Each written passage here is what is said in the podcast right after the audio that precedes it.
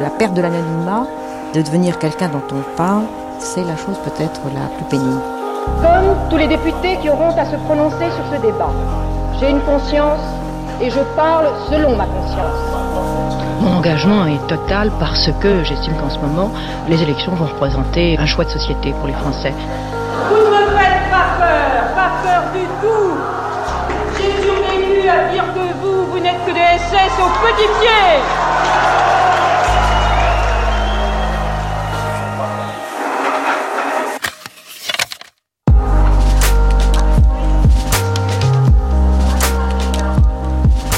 Simone Veil pour mémoire. Aujourd'hui, premier épisode, une cérémonie. Elle était née le 13 juillet 1927 à Nice, elle est morte le 30 juin 2017 à Paris. Entre ces deux dates, une vie, le titre, emprunté à Maupassant, qu'elle choisit pour son autobiographie. Beaucoup de choses ont été dites sur Simone Veil depuis sa disparition, beaucoup d'hommages ont été rendus. La force et la constance de ses engagements ont été rappelés pour la mémoire de la Shoah, pour la défense du droit des femmes, pour l'Europe. Mais de quelle façon a-t-elle incarné ces combats? Quelle est la personnalité qui fédère ces luttes? Pour s'en souvenir ou pour le découvrir, tout au long de la semaine, c'est à elle que nous avons choisi de donner la parole, à travers un parcours en archives, pour un portrait à son écoute. Mais avant de se plonger demain dans le récit de son histoire par elle racontée, on commence par le commencement ou plutôt par la fin.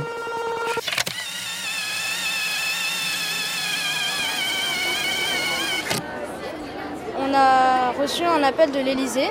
Dimanche 1er juillet, Paris, rue Soufflot. Et on nous a contactés pour nous inviter à l'hommage de Simone Veil. Et du coup, comme notre collège, il a le nom de Simone Veil, on avait beaucoup étudié sur cette femme et voilà, c'est pour ça qu'on nous a invités. Il est où votre collège? Il est en banlieue parisienne, à Aulnay-sous-Bois. Qu'est-ce que vous savez de son histoire? On sait qu'elle a vécu dans une famille euh, qui était juive et qu'elle a été dans les camps de concentration et elle a pu euh, survivre et euh, elle a voulu devenir euh, une avocate mais son mari n'était pas trop d'accord. Du coup, elle a décidé de devenir magistrate. Et tout ça, tu l'as appris en classe?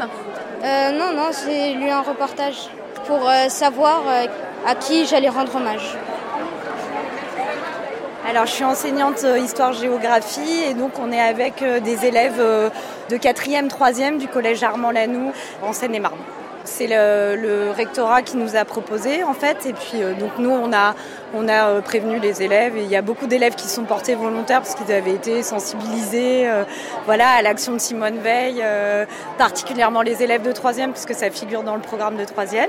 On étudie la 5e République et on étudie l'émancipation des femmes et la réponse du politique face à la, demande d'émancipation des femmes et particulièrement la loi Veil de 1975 euh, qui permet justement de, de montrer comment le politique répond aux attentes de la société. Ça, c'est l'esprit du programme de troisième.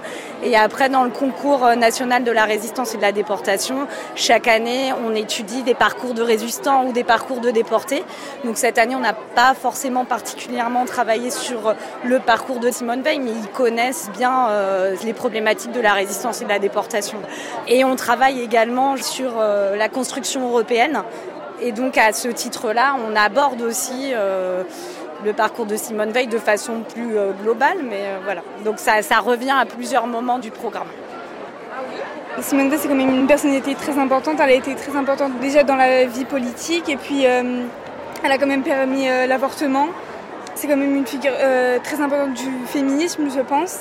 Une rentrée au Panthéon, c'est quand même un événement exceptionnel, donc c'est un bel hommage et je pense qu'elle le mérite. Je suis venue parce qu'elle méritait qu'on vienne, Madame Veil. Elle a fait tellement pour la femme. C'est une grande dame. On est venu, on a fait 50 km, mais on tenait à y être, même qu'on ne voit pas grand-chose. On y est.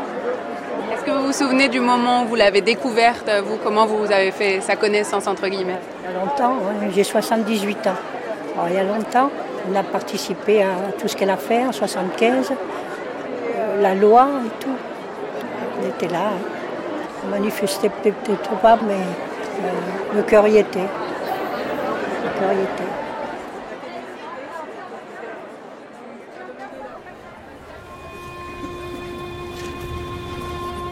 En cette matinée, il y a du monde sur les trottoirs de la rue Soufflot. Entre la place Edmond-Rostand, devant l'entrée du jardin du Luxembourg, et la place du Panthéon, à l'autre bout de la rue, un long tapis bleu a été installé. Derrière la fontaine du bassin Soufflot, les cercueils de Simone et Antoine Veil, recouverts d'un drapeau français, ont été posés sur des catafalques. Il est bientôt 11 heures, il fait chaud, on agite des éventails, on boit, on se protège du soleil comme on peut. L'humeur est bonne enfant, on attend que la cérémonie commence.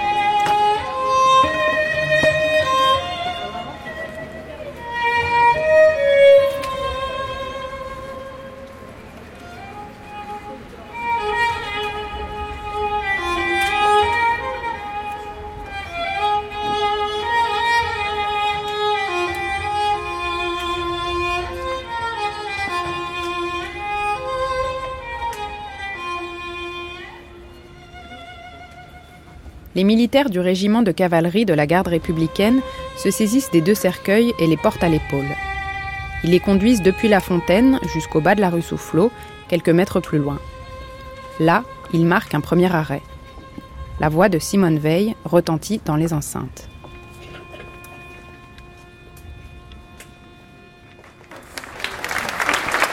Née et élevée au sein d'une famille française de longue date, J'étais française sans avoir à me poser de questions.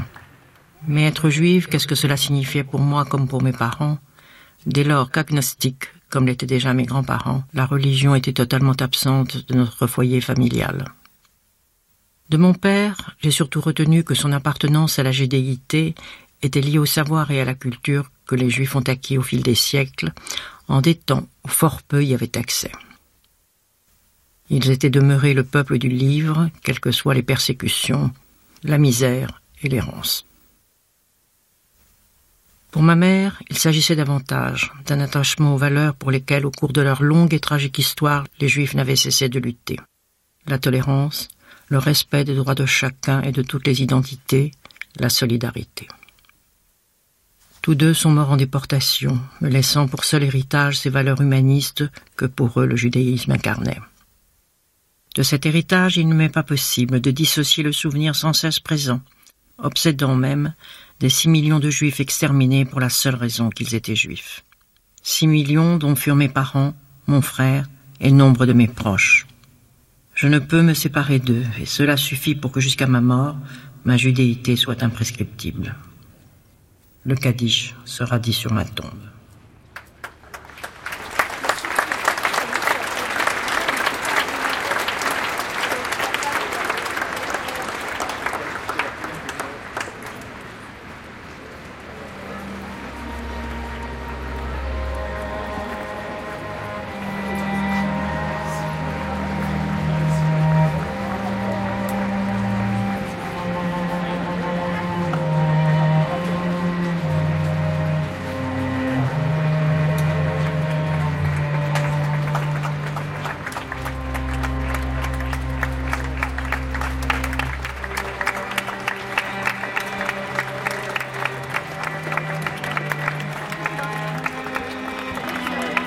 Tandis que les gardes républicains remontent la rue Soufflot, des photos et des panneaux rappellent, sur les écrans, les grandes étapes de la vie de Simone Veil.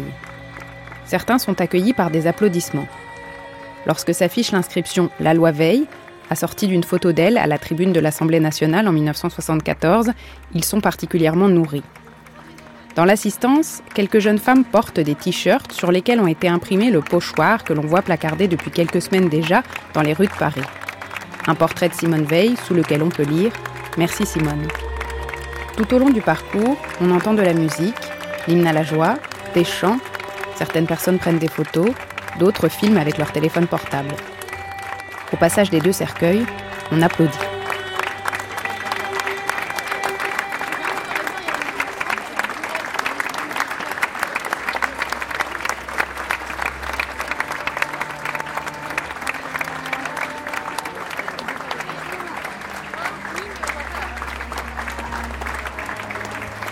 Simone Veil est morte il y a un an. C'est la première fois, dans l'histoire de la Ve République, que la décision d'inhumer une personnalité au Panthéon est prise si peu de temps après sa disparition. Cette décision appartient au président, non plus à l'Assemblée nationale comme c'était le cas du temps des Troisième et Quatrième Républiques. On sait depuis quelques jours déjà quelles seront les grandes étapes de cet hommage, les grands axes autour duquel l'Élysée a choisi d'ancrer sa mise en scène. Mais du contenu exact du discours que va prononcer Emmanuel Macron, de son style, de sa teneur, on ne sait rien.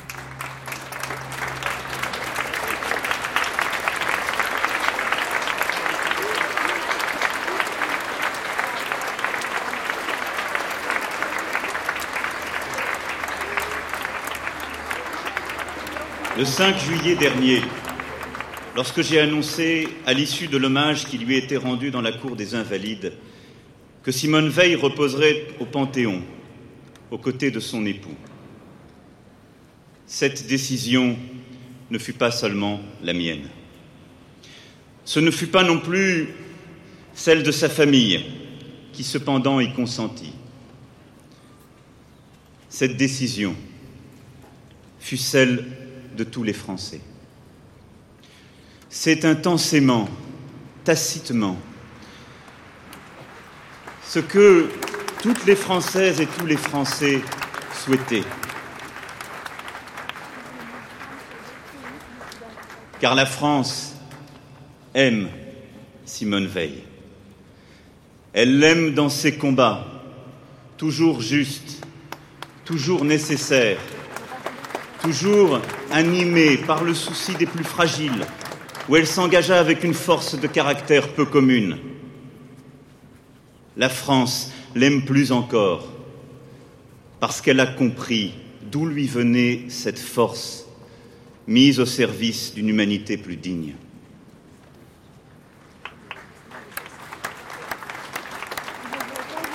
Ce n'est que tardivement, lorsque Simone Veil eut passé 50 ans, que la France découvrit que les racines de son engagement plongeaient dans la noirceur absolue, innommable, des camps de la mort. C'est là qu'elle trouva en elle, pour survivre, cette part profonde, secrète, inaliénable, qu'on appelle dignité. C'est là que malgré les malheurs et les deuils, elle conçut la certitude qu'à la fin, l'humanité l'emporte sur la barbarie.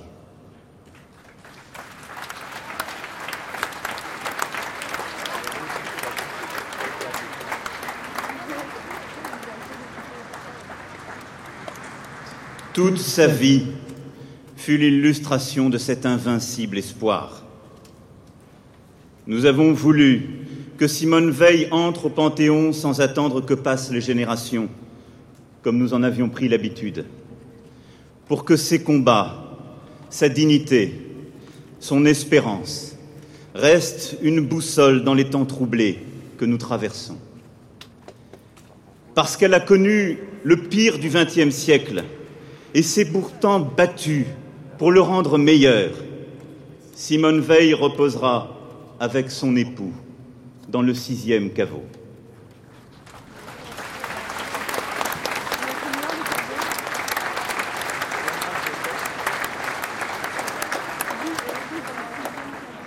Elle y rejoindra quatre grands personnages de notre histoire. René Cassin, Jean Moulin, Jean Monnet, et André Malraux.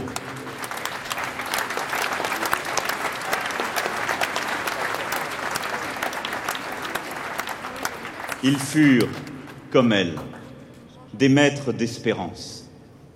Comme eux, Simone Veil s'est battue contre les préjugés, l'isolement, contre les démons de la résignation ou de l'indifférence, sans rien céder, parce qu'elle savait ce qu'était la France Comme eux, elle a bravé l'hostilité, agi en précurseur, embrassé des causes qu'on croyait perdues, pour rester fidèle à l'idée qu'elle se faisait de la République et à l'espoir qu'elle plaçait en elle. Il est beau, aujourd'hui, que cette femme rejoigne en ce lieu la confrérie d'honneur à laquelle, par l'esprit, par les valeurs, elle appartient de plein droit et dont elle eut toute sa vie les combats en partage.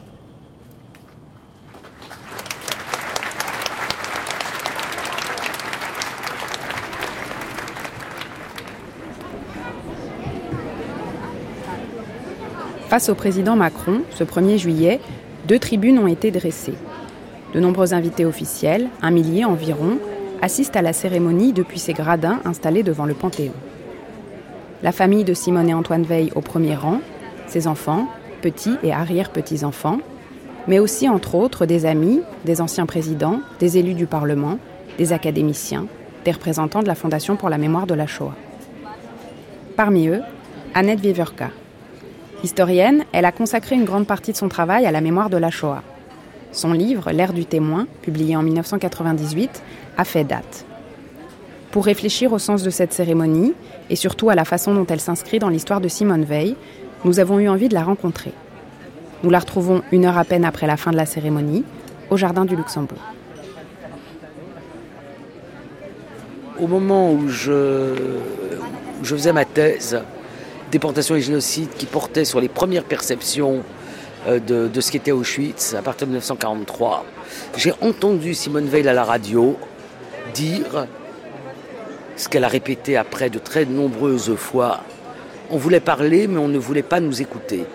Et pour moi, ça a été comme euh, un révélateur de, quelque chose que je n'avais pas compris. Et euh, ça a beaucoup, beaucoup inspiré mon, mon travail. Et euh, je suis allé la voir pour lui demander une interview. Ça devait être en, je sais pas, 89, 90, 91. J'ai soutenu en décembre 91. Et euh, l'entretien qu'elle m'a donné a été publié dans une revue à laquelle je participais à l'époque qui s'appelle Pardes. Donc ça a été ma première rencontre. Et puis euh, ensuite, avec euh, la création de la Fondation pour la mémoire de la Shoah, dont elle a été la première présidente, on a eu à de très nombreuses reprises euh, l'occasion de discuter de choses et d'autres ensemble. Donc je l'ai bien connue sur cet aspect, mais euh, je n'aurais pas l'outrecuidance de penser que j'ai été de, ses proches. Oui, il y a une proximité sur ces questions-là, et euh, je dois dire que j'ai toujours été en accord avec ce qu'elle disait, euh, sur Auschwitz, la façon dont elle le disait. On est là euh, une heure euh, à peine, un peu plus d'une heure après la fin de cette cérémonie d'hommage et d'entrée de Simone Veil au Panthéon. Quel a été votre sentiment pendant cette cérémonie, votre sentiment général sur ce qui s'est passé ce matin? Écoutez, j'ai ressenti une émotion très vive au moment où les deux cercueils d'Antoine et Simone sont rentrés, suivis par cette famille avec euh, euh, les fils, euh, les enfants, les petits-enfants et puis les arrière-petits-enfants qui étaient portés, et puis aussi Marceline Loridan Evans, qui a été la compagne de déportation de, Simone. Donc là, ça a été un moment de, de grande émotion. Pour moi, peut-être aussi pour d'autres. Sinon, je trouve que c'était une cérémonie très digne et où euh, part a été faite aux, trois aspects de la vie de, Simone, c'est-à-dire euh, à Auschwitz, où elle a probablement puisé euh, effectivement une force et euh, quelque chose qu'elle dit, qu'on l'entend dire une fois où elle est attaquée par des, petits nazillons du, Front National, elle dit, vous croyez quand même pas que vous allez me faire peur? Et dans un, long portrait ou une interview, je ne sais plus dans le journal Le Monde, elle a dit euh, une des conséquences de sa déportation, c'est qu'elle n'avait plus jamais eu peur. Et je pense que quand on est dans la politique, qui est quand même pas un monde très tendre, qui est quand même un monde de flingueurs, si j'ai bien compris, ne pas avoir peur, c'est quand même une force euh, incroyable. Donc il y a cet aspect et de faire ce qu'a fait président Macron d'Auschwitz, un peu la matrice de ce qu'a été sa vie après, je pense que c'était euh, très beau et très juste. Et puis ensuite, bien évidemment, l'Europe avec euh, l'hymne à la joie et le droit des femmes. On a vu sur les écrans un certain nombre euh, de manifestations. Et c'est vrai que les femmes, nous aimons Simone Veil pour ça aussi. Pour nous avoir représentés dans l'idée qu'on pouvait travailler, qu'on pouvait faire une carrière. Ça a été quand même la première génération de femmes qui a accédé à ce type de métier et euh, qu'on avait le droit de maîtriser sa propre fécondité. Parce que là, Simone Veil rejoint tout à fait euh, Marie-André Lagroix-Veillalé, qui a été euh, la fondatrice de, finalement la fondatrice du planning familial, l'idée que c'était les femmes elles-mêmes qui devaient avoir la maîtrise de leur fécondité. Et pour Simone Veil, c'était d'abord la contraception. C'est celle quand même qui a fait voter avant, qui a mis comme condition, et ça c'est pas Giscard, c'est elle, qui a mis comme condition à la loi sur l'avortement le fait d'abord de faire de la contraception et de tout ce qui est afférent à la contraception, c'est-à-dire euh, euh, tous les examens, enfin tout ce que les femmes connaissent bien en fait, quelque chose pris en charge par la sécurité sociale. Donc ça voulait dire quand même d'abord la contraception et l'avortement pour éviter euh, tous les drames l'avortement euh, portait. C'était quand même euh, peut-être 200 000 avortements par an, y compris après le vote de la loi Neuwirth. Comme René Cassin, Simone Veil s'est battue pour la justice.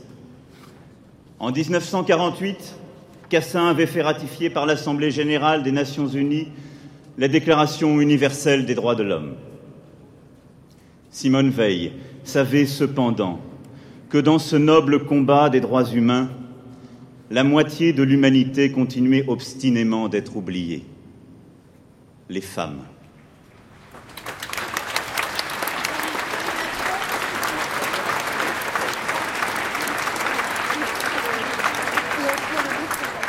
Elle avait vu leur soumission et leurs humiliations. Elle-même avait affronté des inégalités qu'elle jugeait absurdes, dépassées. Alors, elle se battit pour que justice soit faite aux femmes, à toutes les femmes. Justice pour les femmes détenues dans des conditions indignes qu'elle s'efforça quand elle était magistrate d'améliorer. Justice pour les femmes, leur indépendance financière, leur autonomie conjugale, leur égalité dans l'autorité parentale justice pour que leurs qualités et talents soient reconnus et utilisés dans tous les domaines, pour les femmes meurtries dans leur chair, dans leur âme, par les faiseuses d'anges, pour les femmes qui devaient cacher leur détresse ou leur honte, et qu'elle arracha à leur souffrance en portant avec une force admirable le projet de loi sur l'interruption volontaire de grossesse à la demande du président Valéry Giscard d'Estaing et avec le soutien du Premier ministre Jacques Chirac.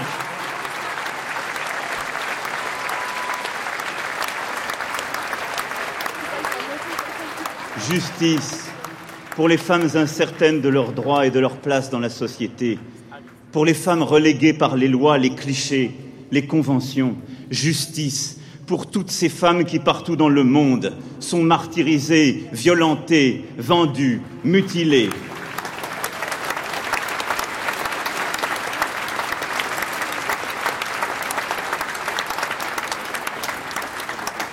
Avec Simone Veil, entre ici ces générations de femmes qui ont fait la France, sans que la nation leur offre la reconnaissance et la liberté qui leur étaient dues. Qu'aujourd'hui, par elles, justice leur soit à toute rendue.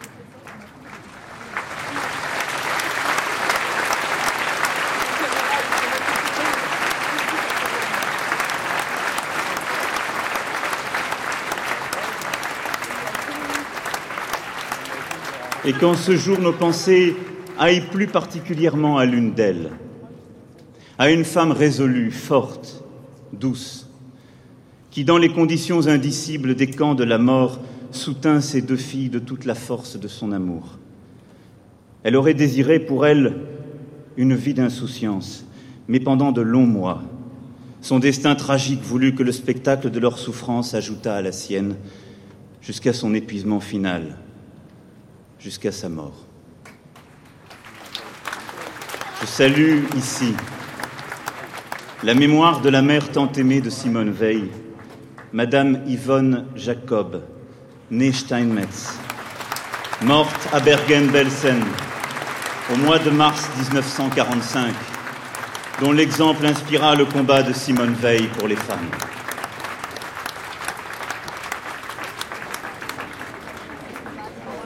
La mère euh, de Simone Veil euh, était aussi euh, très présente dans le discours d'Emmanuel Macron ce matin.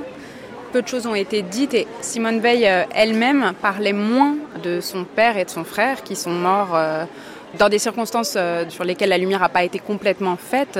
Ils ont été déportés par le convoi 73, mais on ne sait pas exactement dans quelles conditions ils sont morts. Est-ce que vous pouvez nous parler un peu du frère et du père de Simone Veil? C'est un peu difficile, elle en parle, euh, elle en parle quand même un peu. Hein. Bon, maintenant, la grande figure pour elle, ça a été la figure maternelle de ce qu'elle dit. Hein. Donc, euh, le père et le frère ont été arrêtés à Nice. Ils ont été euh, gardés à, Drancy un peu plus longtemps que Simone, sa mère et, et sa sœur.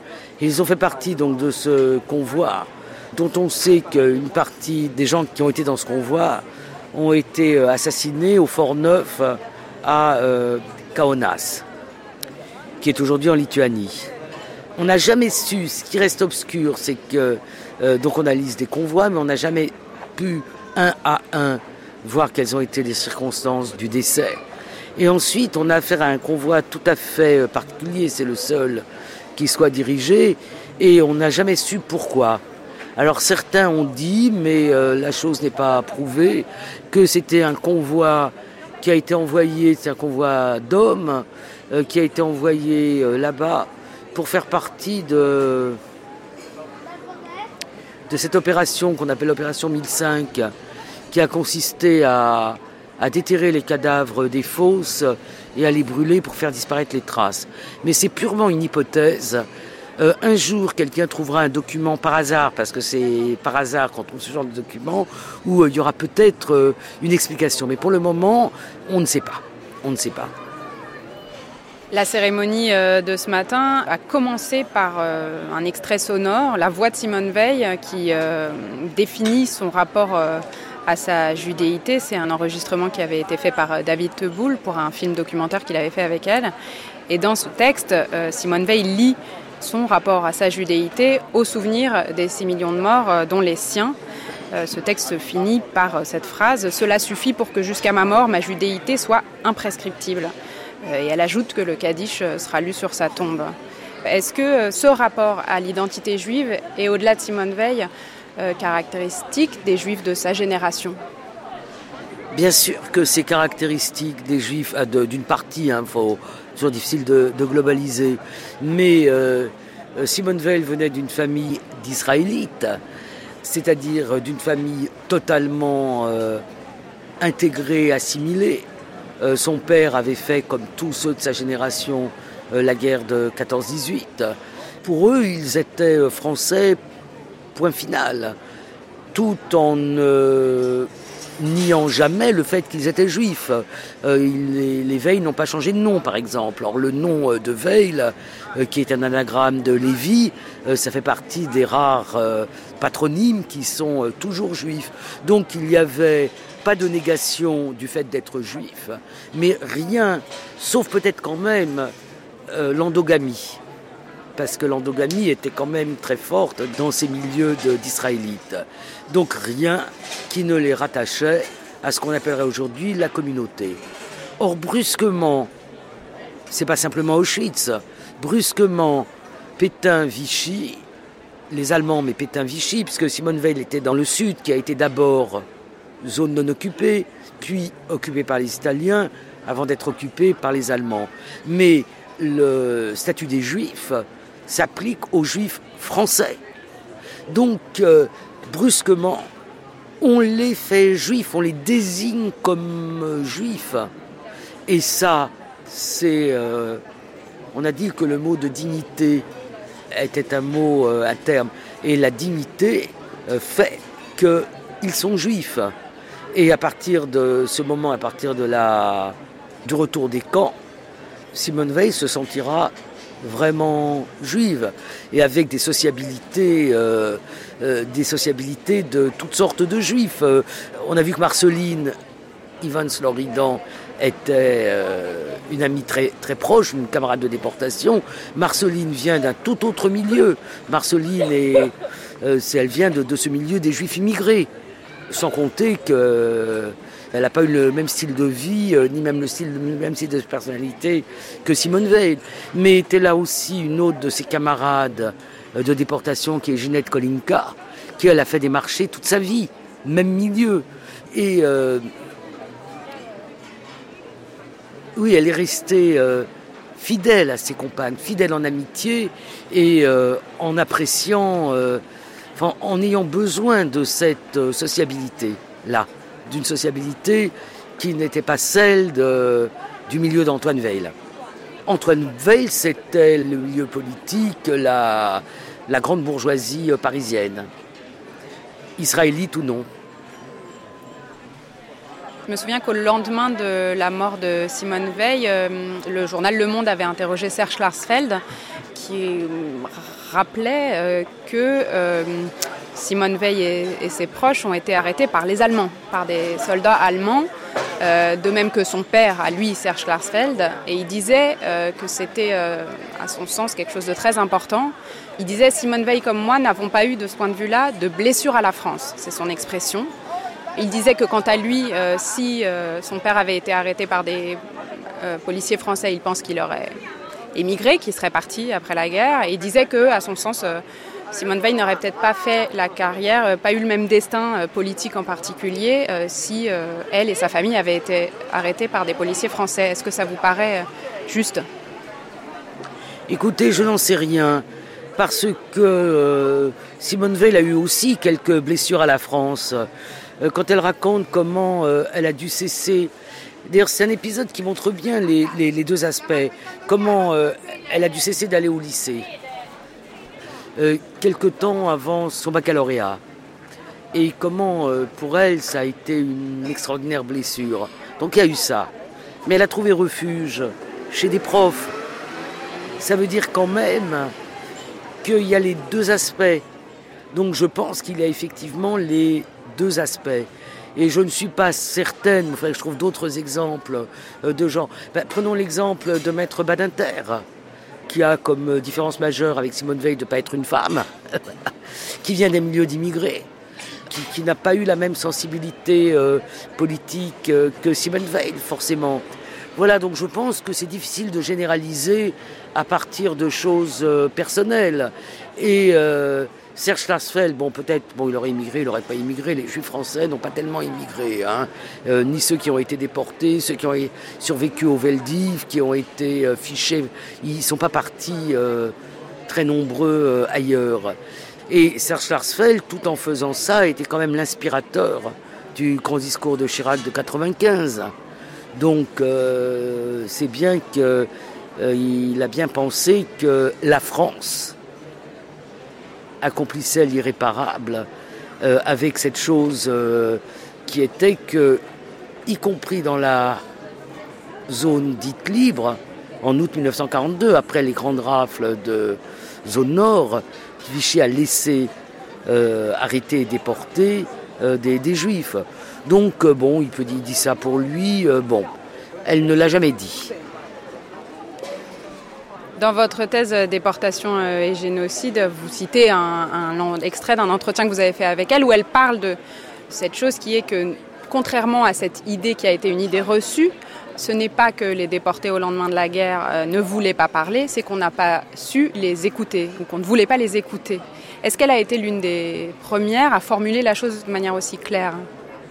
Alors, j'ai trouvé d'autres écrits qui disaient cela, notamment un écrit de Robert Antelme euh, qui disait Nous avons tous connu une hémorragie d'expression. Il parle d'hémorragie d'expression sur cette espèce de compulsion à raconter.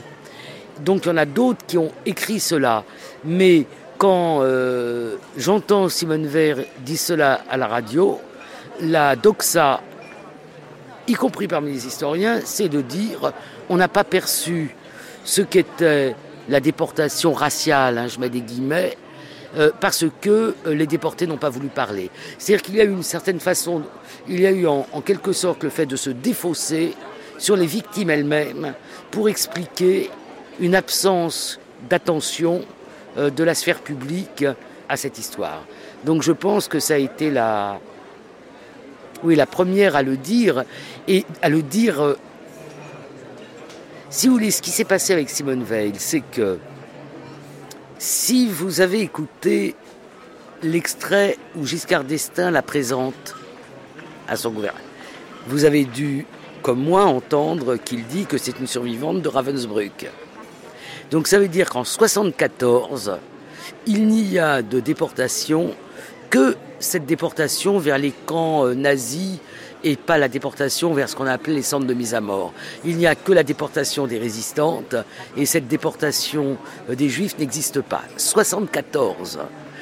La première fois que Simone Veil fait le récit public et où elle est entendue, c'est parce que déjà elle a acquis une notoriété et le cœur des femmes, parce qu'elle a déjà été celle qui a porté la loi voulu par Giscard, hein, le président Macron l'a rappelé, et dont elle dit, euh, notamment dans les entretiens avec Annick Cogent, qu'elle ne devrait pas s'appeler la loi Veil, alors que la loi Neuwirth s'appelle la loi Neuwirth parce que c'est une proposition de loi de Neuwirth, alors qu'elle, c'est une proposition du gouvernement. Mais elle dit aussi assumer parfaitement que cette loi porte euh, ce nom. Donc elle a déjà cette notoriété et elle parle et on peut entendre ce qu'elle dit. Et elle tient beaucoup, et c'est peut-être euh, la part du discours de, notre président, très beau, très beau discours, hein, mais si on veut pinailler, euh, quand euh, le président Macron dit qu'elle a fait beaucoup pour réconcilier toutes les déportations, c'est pas tout à fait mon sentiment. Elle a eu une sorte de rancœur contre l'accueil qui leur a été, qui a été fait aux déportés de, à ces déportés-là. Et elle dit à, elle le dit de façon constante, parce qu'il y a aussi une constance de son discours, c'est-à-dire qu'elle ne change pas d'idée toutes les cinq minutes.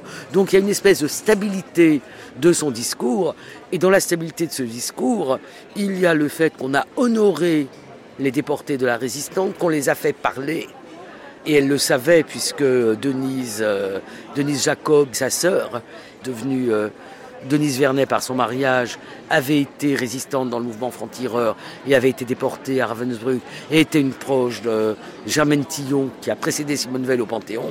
Donc elle avait cette euh, rancœur contre la façon dont elles estiment que les déportés juives ont été discriminés. Et ça, elle l'a dit jusqu'à la fin. Alors, ce qu'elle disait aussi, et ce que très justement le président Macron a rappelé, c'est que eux n'ont pas demandé les honneurs, ils n'ont pas demandé des légions d'honneur, ils n'ont pas besoin d'être, ils n'ont pas demandé à être célébrés comme des héros.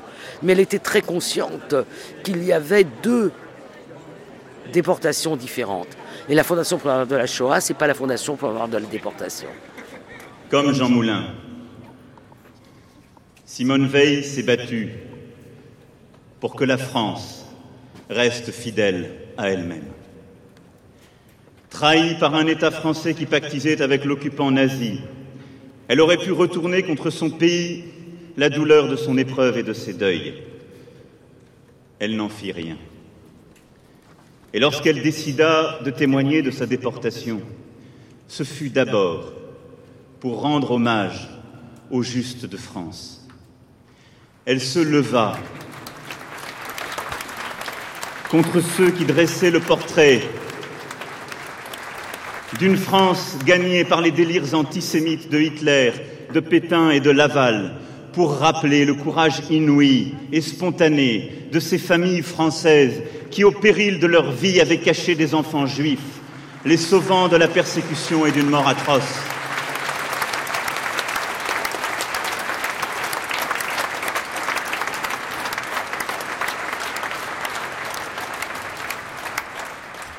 Elle rappela ce temps où des Français fournissaient à leurs concitoyens juifs des faux papiers et des certificats de travail. C'était le temps où l'archevêque de Toulouse, monseigneur Saliège, appelait à l'asile dans les églises. C'était le temps où des pasteurs célébraient secrètement Pourim dans leurs temples. C'était le temps où des solidarités souterraines maintenaient la fraternité française.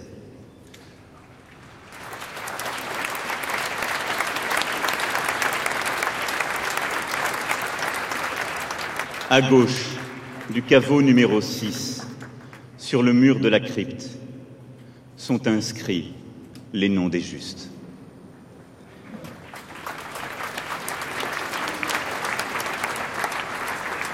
En ce temps-là, la France restait aussi la France, parce que des hommes et des femmes abandonnaient tout pour grossir les rangs de l'armée des ombres. Alors, le général de Gaulle chargeait Jean Moulin d'organiser la résistance. C'est pour cette France-là, pour la vraie France, contre la France défigurée, dont les collabos exilés continuaient de défendre les crimes, que Simone Veil, un jour, décida de témoigner.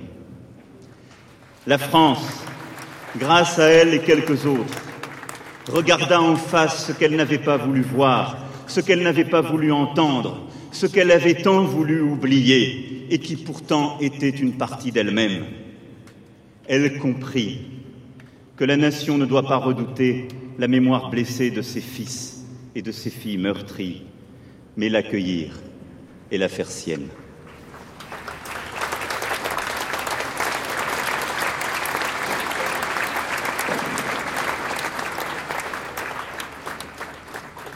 Jamais Simone Veil n'accepta qu'on la décore pour avoir été déportée. Et pas davantage elle n'accepta qu'émerge une rivalité des mémoires.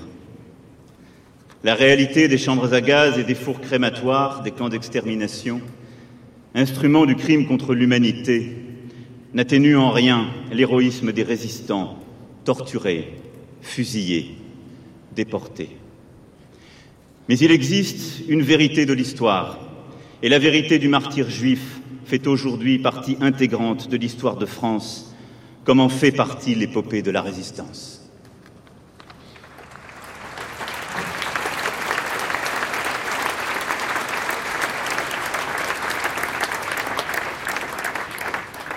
Simone Veil reposera aux côtés de Jean Moulin, le héros de la résistance, le supplicié de Klaus Barbie, qui ne livra aucun secret sous la torture la plus abjecte, elle, Simone Veil, qui, martyrisée par les SS, ne renonça jamais à sa dignité.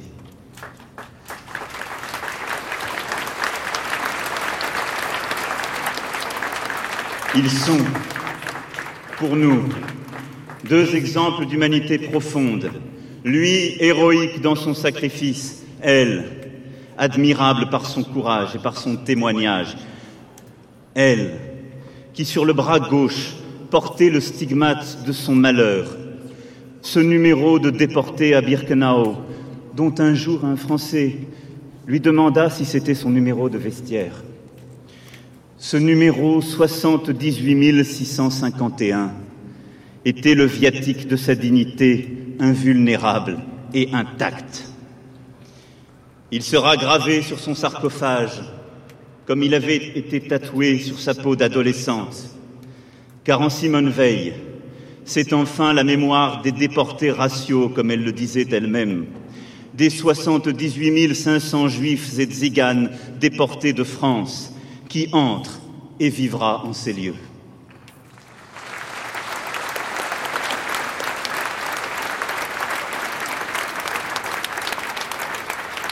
Dans son discours euh, ce matin, euh, Emmanuel Macron, à ce sujet, a insisté sur le fait qu'avec Simone Veil, c'était la mémoire de la déportation raciale, a-t-il dit, qui entrait au Panthéon. Et il a aussi insisté euh, sur le rôle des justes. Il a dit, il a eu cette phrase, lorsque Simone Veil décida de témoigner, c'était d'abord pour rendre hommage aux justes de France. Avant d'ajouter, c'est pour cette France-là, pour la vraie France, que Simone Veil un jour décida de témoigner. Qu'est-ce que vous pensez de ces deux phrases Écoutez, un président de la République, il est dans le rôle d'un président de la République. Simone Veil n'a pas décidé de témoigner pour la vraie France. Vous avez écouté son long témoignage au 76. Il me semble que ce sont des mots qui ne se trouvent pas dans ce témoignage. En revanche, elle a été toujours excessivement hostile au chagrin, euh, enfin au film d'Offus, Le chagrin et la pitié. Donc elle a exprimé immédiatement une grande hostilité à ce film parce que elle n'était pas en accord avec l'image veule, collaboratrice qui a été donnée de l'ensemble des, Français. Donc euh, on peut dire qu'elle a toujours eu le souci de dire que euh, les Français n'ont pas été ça, euh, qu'il y avait une grande aide, que même quand ils étaient indifférents, quand ils se trouvaient confrontés ils ont caché des enfants, ils ont fait des faux papiers. Donc euh, elle avait une vision qui était euh, plus nuancée. Et euh, c'est elle qui a beaucoup œuvré pour qu'il y ait cette panthéonisation symbolique des justes, qui a été en fait le dernier grand acte concernant la mémoire du, président Chirac. Et elle, a toujours été très soucieuse à ce qu'on rende hommage à, à ces justes. Mais euh, je dois avouer que cette façon de dire euh, qu'est-ce que c'est que la vraie France et, la pas vraie France, euh, bon, je trouve ça un peu étrange. Il y a maintenant le grand courant qui est de dire que la phrase de Chirac, que la France, ce jour-là, accomplissait l'irréparable, la France, elle n'était pas là, elle était ici, elle était là.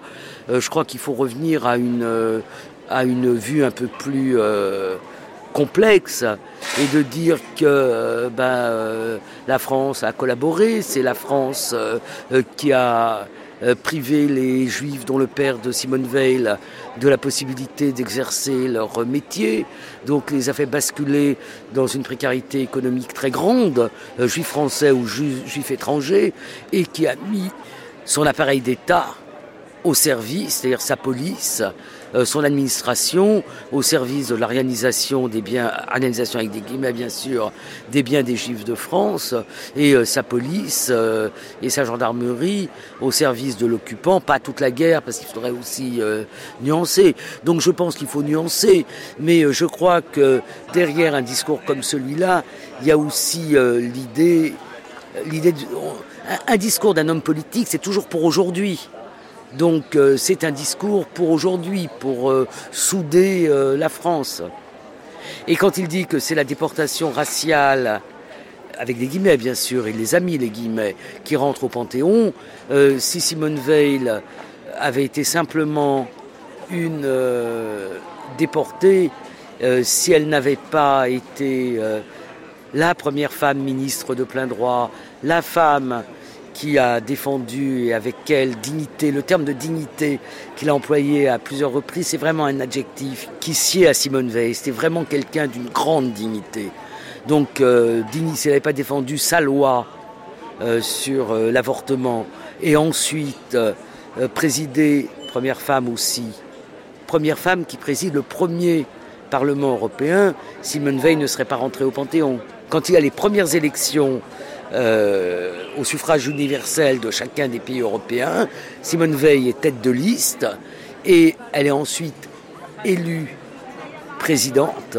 Donc c'est la première présidente du premier Parlement élu par l'ensemble des pays qui étaient membres à l'époque de, de l'Union européenne.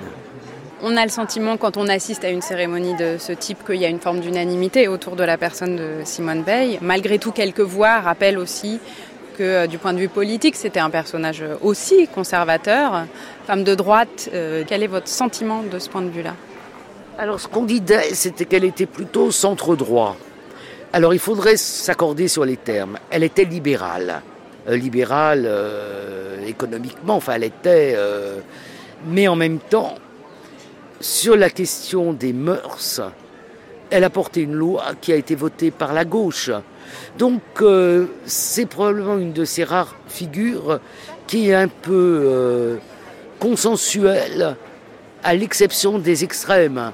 La loi euh, sur l'avortement, on sait très bien qu'elle est remise en cause. Qu'elle d'abord, qu'elle n'a pas fait l'unanimité. Il suffit de relire les, débats. Il suffit de se rappeler des insultes qui ont continué, qui continuent aujourd'hui. Si vous allez sur Internet, vous trouvez aussi une hostilité insultante et qui joint l'antisémitisme il y a toujours de l'antisémitisme dans les gens qui s'opposent d'une certaine façon à, l'avortement.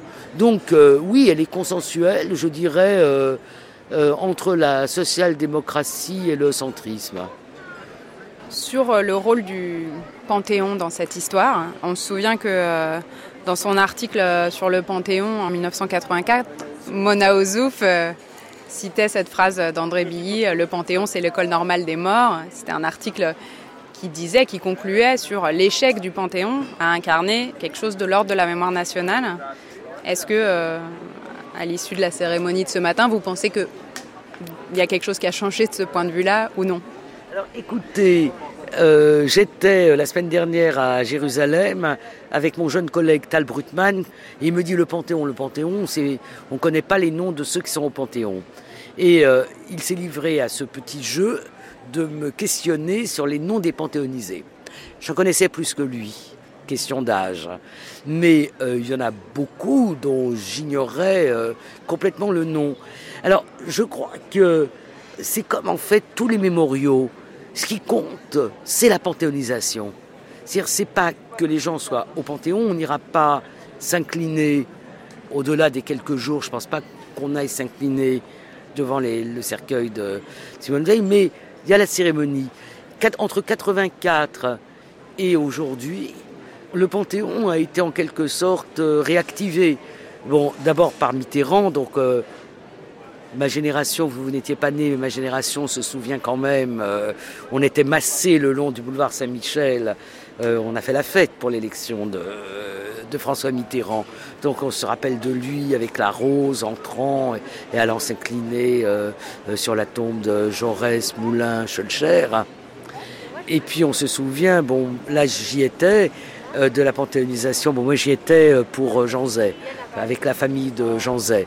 Et on se souvient quand même que sous le quinquennat précédent, il y a eu la panthéonisation de quatre figures, un brossolette, Jean Zay et deux femmes les deux femmes ont doublé le nombre de femmes au, Panthéon. Geneviève Antonieuse de Gaulle et Germaine Tillon. Donc je pense que la cérémonie d'aujourd'hui, elle marque quelque chose dans... C'est la cérémonie qui marque. Et euh, j'ai lu la longue interview euh, de Michel Perrault dans Le Monde euh, ces derniers jours. Magnifique, comme toujours, ce qu'écrit ou ce que dit Michel Perrault. Et manifestement, il y avait une sorte, euh, au-delà de l'infini respect qu'elle porte à Simone Veil, il y avait une sorte d'amusement que, j'ai perçu dans l'idée que du temps du, mouvement féministe du MLF, auquel n'appartenait pas Simone Veil, hein, ça aurait semblé ridicule. Jamais les femmes n'ont revendiqué d'être euh, au Panthéon dans le mouvement féministe qui a suivi 68. Mais petit à petit, petit à petit, il y a eu des revendications. Il y a eu la demande que de Gouges soit au Panthéon, que Simone de Beauvoir soit au Panthéon. Donc il y a un certain nombre de grandes femmes, Colette pourrait être euh, au Panthéon, euh, Georges Sand pourrait être au Panthéon.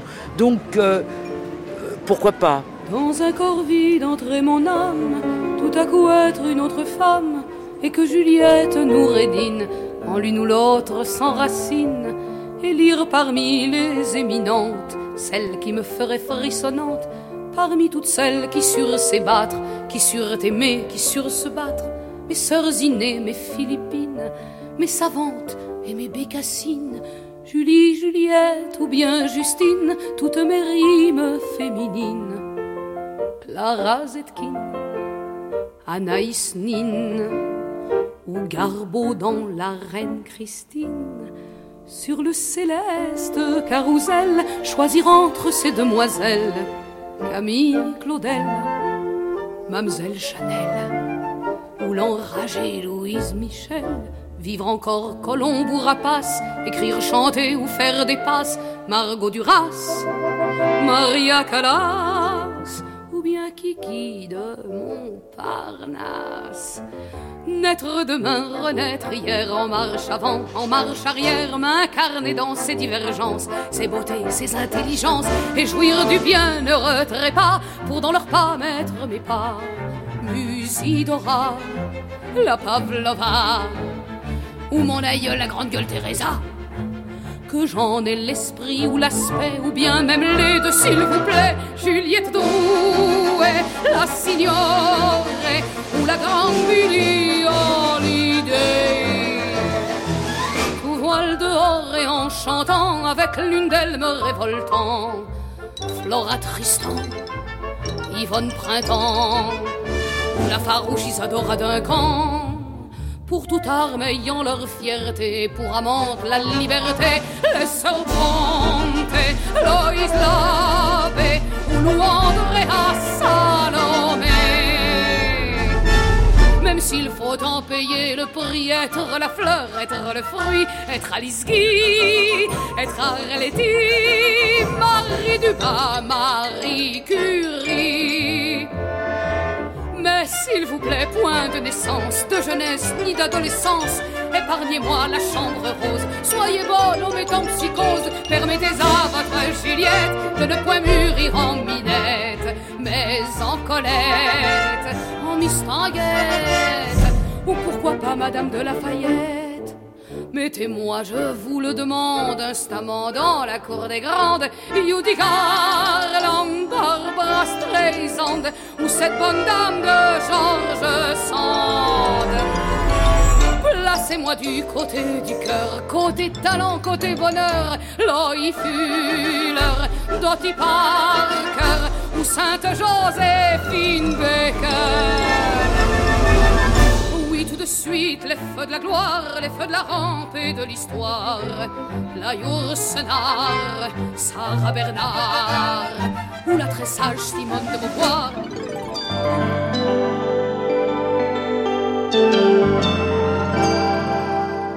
L'heure des bilans au Proche-Orient, l'armée israélienne a officiellement reconnu la mort de 368 de ses soldats durant l'opération Paix en Galilée.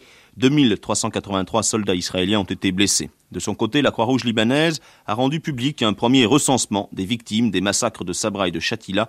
328 corps ont déjà été dégagés, 991 personnes sont toujours portées disparues. Pologne. A rencontré Monseigneur Glemp pendant près de trois heures à Varsovie. Aucune indication n'a filtré sur la teneur de l'entretien, mais le prélat et le leader ouvrier ont probablement parlé du soi-disant dossier compromettant concernant Lech Walesa. D'après la télévision américaine, les services de sécurité polonais auraient remis ce fameux dossier compromettant à la hiérarchie catholique.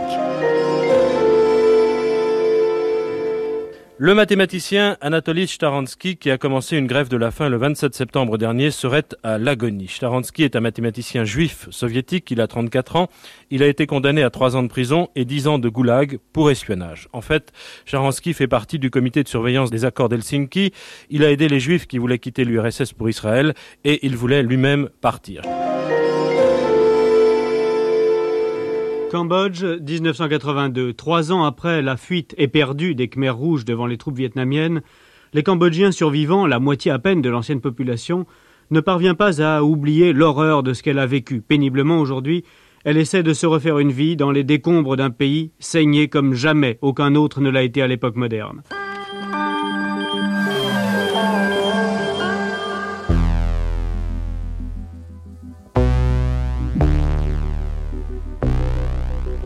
À la fin de l'année 1982, Simone Veil était invitée à dialoguer avec Elie Wiesel dans le cadre d'une série d'entretiens que l'auteur de La Nuit avait accordé à Jacques Chancel. Elle y évoquait l'importance de l'expérience de la déportation dans son parcours, la question de son rapport au judaïsme, ses engagements européens, et livrait aussi son regard sur certains événements qui marquaient alors l'actualité. L'invasion israélienne au Liban, quelques mois plus tôt, le génocide perpétré par les Khmers rouges au Cambodge, ou encore la persécution en Union soviétique des dissidents juifs Nathan Sharansky et Ida Noudel. Parenthèse, une émission diffusée pour la première fois sur France Inter le 2 décembre 1982. Notre invité cette semaine, Elie Wiesel. Depuis euh, lundi, euh, nous suivons votre itinéraire. Nous avons parlé euh, de ce que vous avez vécu, nous avons parlé de vos livres, euh, de votre œuvre littéraire, nous avons rencontré euh, certains de vos amis comme Georges Samprin. Et j'ai là devant moi toujours ce livre, Paroles d'étrangers. Je me demande en quoi, parce qu'il est bon de rappeler les choses à chaque fois, en quoi aujourd'hui, en cette année 1982, ce mois de novembre, vous êtes encore étranger. Étranger à ma vie, peut-être. Car s'il n'y avait pas eu de guerre, je serais certainement quelque part en Europe orientale, dans une petite ville nommée Siget. Et aujourd'hui, je serais certainement un talmudiste, petit ou grand, euh, probablement heureux, en paix avec moi-même, peut-être même avec le monde. Or, euh, parfois je me, secoue, je me dis quoi? Il a fallu qu'il y ait une guerre pour que je sois professeur dans une université, il a fallu qu'il y ait une guerre pour que je sois assis à côté de Simone Veil donc je suis étranger. Ce sont les événements qui vous ont détourné de votre chemin. Ah, absolument. Vous m'avez dit je serai talmudiste. Ah oui, sans. Vous auriez peut-être pu dire je serai rabbin. Rabbin, non, je voulais pas être rabbin, non, parce que c'est une fonction, j'aime pas être. Non, je, non, euh, je, respecte beaucoup les rabbins qui, qui, euh, qui, qui enseignent. C'est l'éducation qui m'importe, qui, euh, qui m'intéresse. Donc l'enseignement et le fait de recevoir et de communiquer une sagesse, une expérience, une connaissance. C'est tout. Alors vous me dites, je ne serai pas rabbin parce que je n'aime pas le pouvoir. Simone Veil, qui est près de vous, aime le pouvoir, elle. En tout cas, elle l'a exercé, non? Ou alors vous aimez les responsabilités? Oui, je crois que ce n'est pas la même chose, euh, les responsabilités. J'aime plus encore que les responsabilités, c'est l'action que, que j'aime. Et dans l'action et les responsabilités, ce que je n'aime pas, euh, c'est le pouvoir. Euh, surtout quand euh, le pouvoir euh, s'exerce non pas sur les choses et les événements, mais sur les gens. Je trouve qu'avoir le sentiment de peser sur les gens à travers le pouvoir, c'est quelque chose de très, de très pesant parce que on a le sentiment qu'on exerce quelque chose qui est un petit peu qu'on usurpe et qu'il n'y a pas de raison que des êtres humains exercent un pouvoir sur d'autres. Sans doute d'ailleurs parce que j'ai toujours très mal supporté le pouvoir qu'on exerce sur moi. Simone Veil, euh, vous avez eu un itinéraire semblable, euh, semblable à celui de Elie Wiesel, c'est-à-dire que vous avez connu les camps de concentration, mais peut-être euh, avez-vous su dominer mieux que lui la souffrance, ou peut-être avez-vous pris justement les grandes allées du pouvoir, ce pouvoir dont on parlait, et que vous avez été obligé de penser à autre chose? Oui, vous savez, euh, le pouvoir, comme vous dites, euh, c'est depuis 1974. J'ai eu entre 1945 euh, une vie tout à fait banale. Une vie tout à fait banale, mais mon histoire avant 1945 était différente et sans doute les choses étaient plus faciles que pour Elie Wiesel.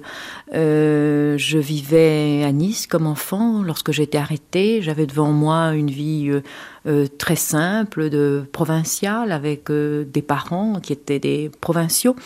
Et j'ai été déportée très jeune, probablement à un âge où on s'adapte mieux à euh, une modification euh, de l'existence.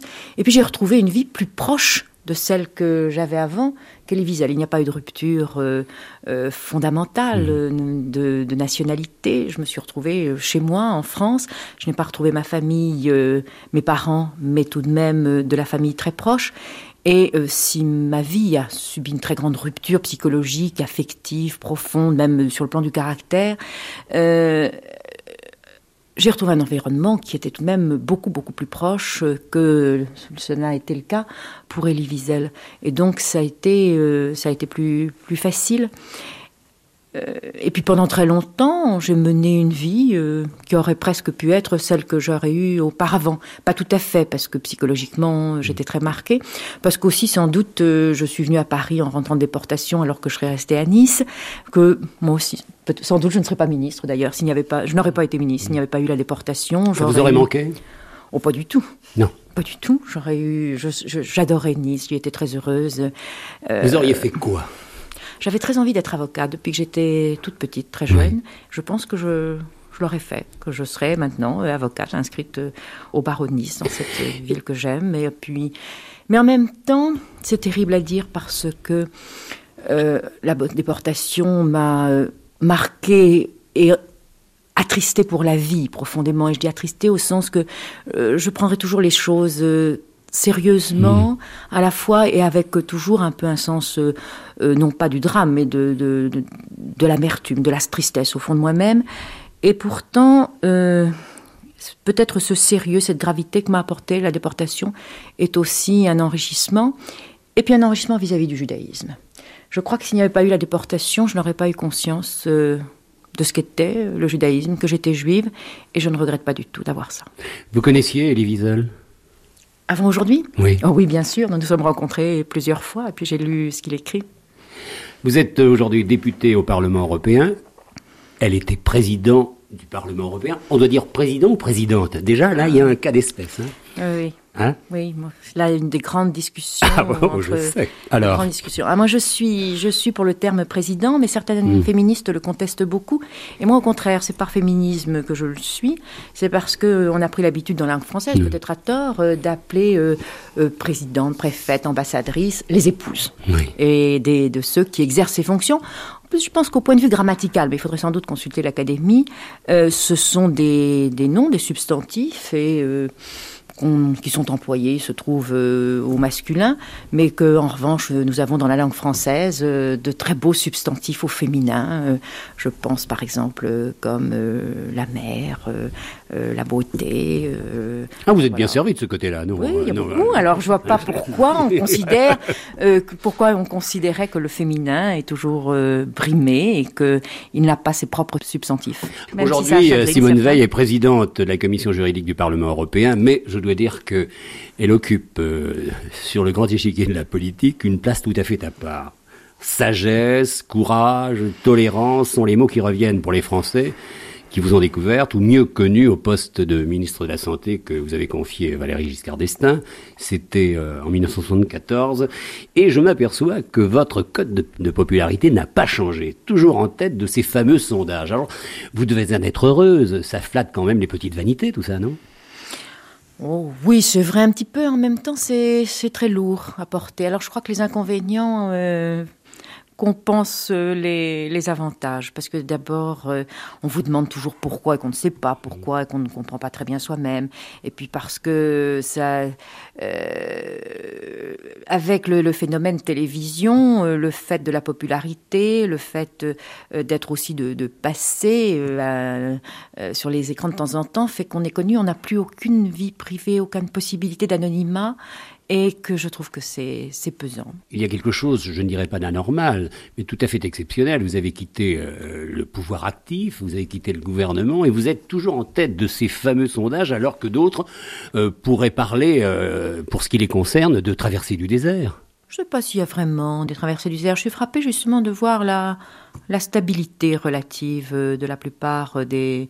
euh, Des hommes politiques? Oui, oui, beaucoup. Beaucoup. Il n'y a pas tellement grand changement. Je dirais qu'il y a un- grand changement pour quelqu'un qui entre dans la politique, par exemple, qui devient ministre, un député qui était peu connu, qui n'est pas député, qui devient ministre. Alors forcément, là, il faut qu'il se fasse connaître. Mais une fois qu'on a accédé à une certaine popularité ou à une certaine connaissance du public, ça reste euh, assez stable. Avec d'ailleurs ce que ça a d'injuste. Parce qu'il y a des gens qui ont, euh, pour une raison tout à fait particulière, acquis, mettons, une très bonne cote, et je crois qu'il faudra beaucoup de temps pour qu'ils ne soient plus populaires, même si... euh, on- Vous on pensez à qui, là? Ah ben moi, par exemple. D'accord, oui. Par exemple. Oui. C'était à moi que je pensais. Et puis d'autres qui ont eu à un moment donné une mauvaise image Mm. de marque pour quelque chose qui est justifié ou pas justifié d'ailleurs, mais ils auront beaucoup de mal à sortir de cette image de marque. Je trouve qu'il y a une grande, euh, une grande stabilité. Il y a des idées que se fait le public et pour le faire changer, c'est difficile. Vous savez, le public ne se trompe pas souvent, alors euh, vous avez dû vous poser la question, pour quelle raison êtes-vous en tête? Oh, on me l'a posé souvent, euh, je sais pas, je crois que Et c'est... vous n'avez jamais répondu? Non, parce que je trouve que c'est assez imprécis, c'est probablement assez complexe, un ensemble de, de choses. Une question nous intéresse, Elie Wiesel et moi, et puis beaucoup d'autres. Quel avenir politique vous donnez-vous, Simone Veil? Je sais pas, je crois pas du tout que ça intéresse euh, Elie Wiesel. Je crois Bah, que- écoutez, mais répondez non, d'abord. mais pas du tout. Moi, je crois qu'il y a beaucoup de choses qui l'intéressent beaucoup plus que mon avenir politique. Euh, même en ce qui concerne euh, par euh, notre dialogue éventuel, nos relations, je crois que c'est beaucoup plus intéressant. Répondez quand même à cette question. Bah, Je suis au Parlement européen. Je trouve que plus les années passent, plus on s'enfonce actuellement malheureusement dans la crise, et plus euh, il est important euh, de euh, d'affirmer l'Europe, d'avance, de progresser dans l'intégration européenne. Et donc ma carrière politique c'est ça. C'est un engagement profond pour l'Europe. Et puis c'est aussi de temps en temps de, témoigner. Je crois que peut-être ça, ça intéresse davantage Elie Wiesel.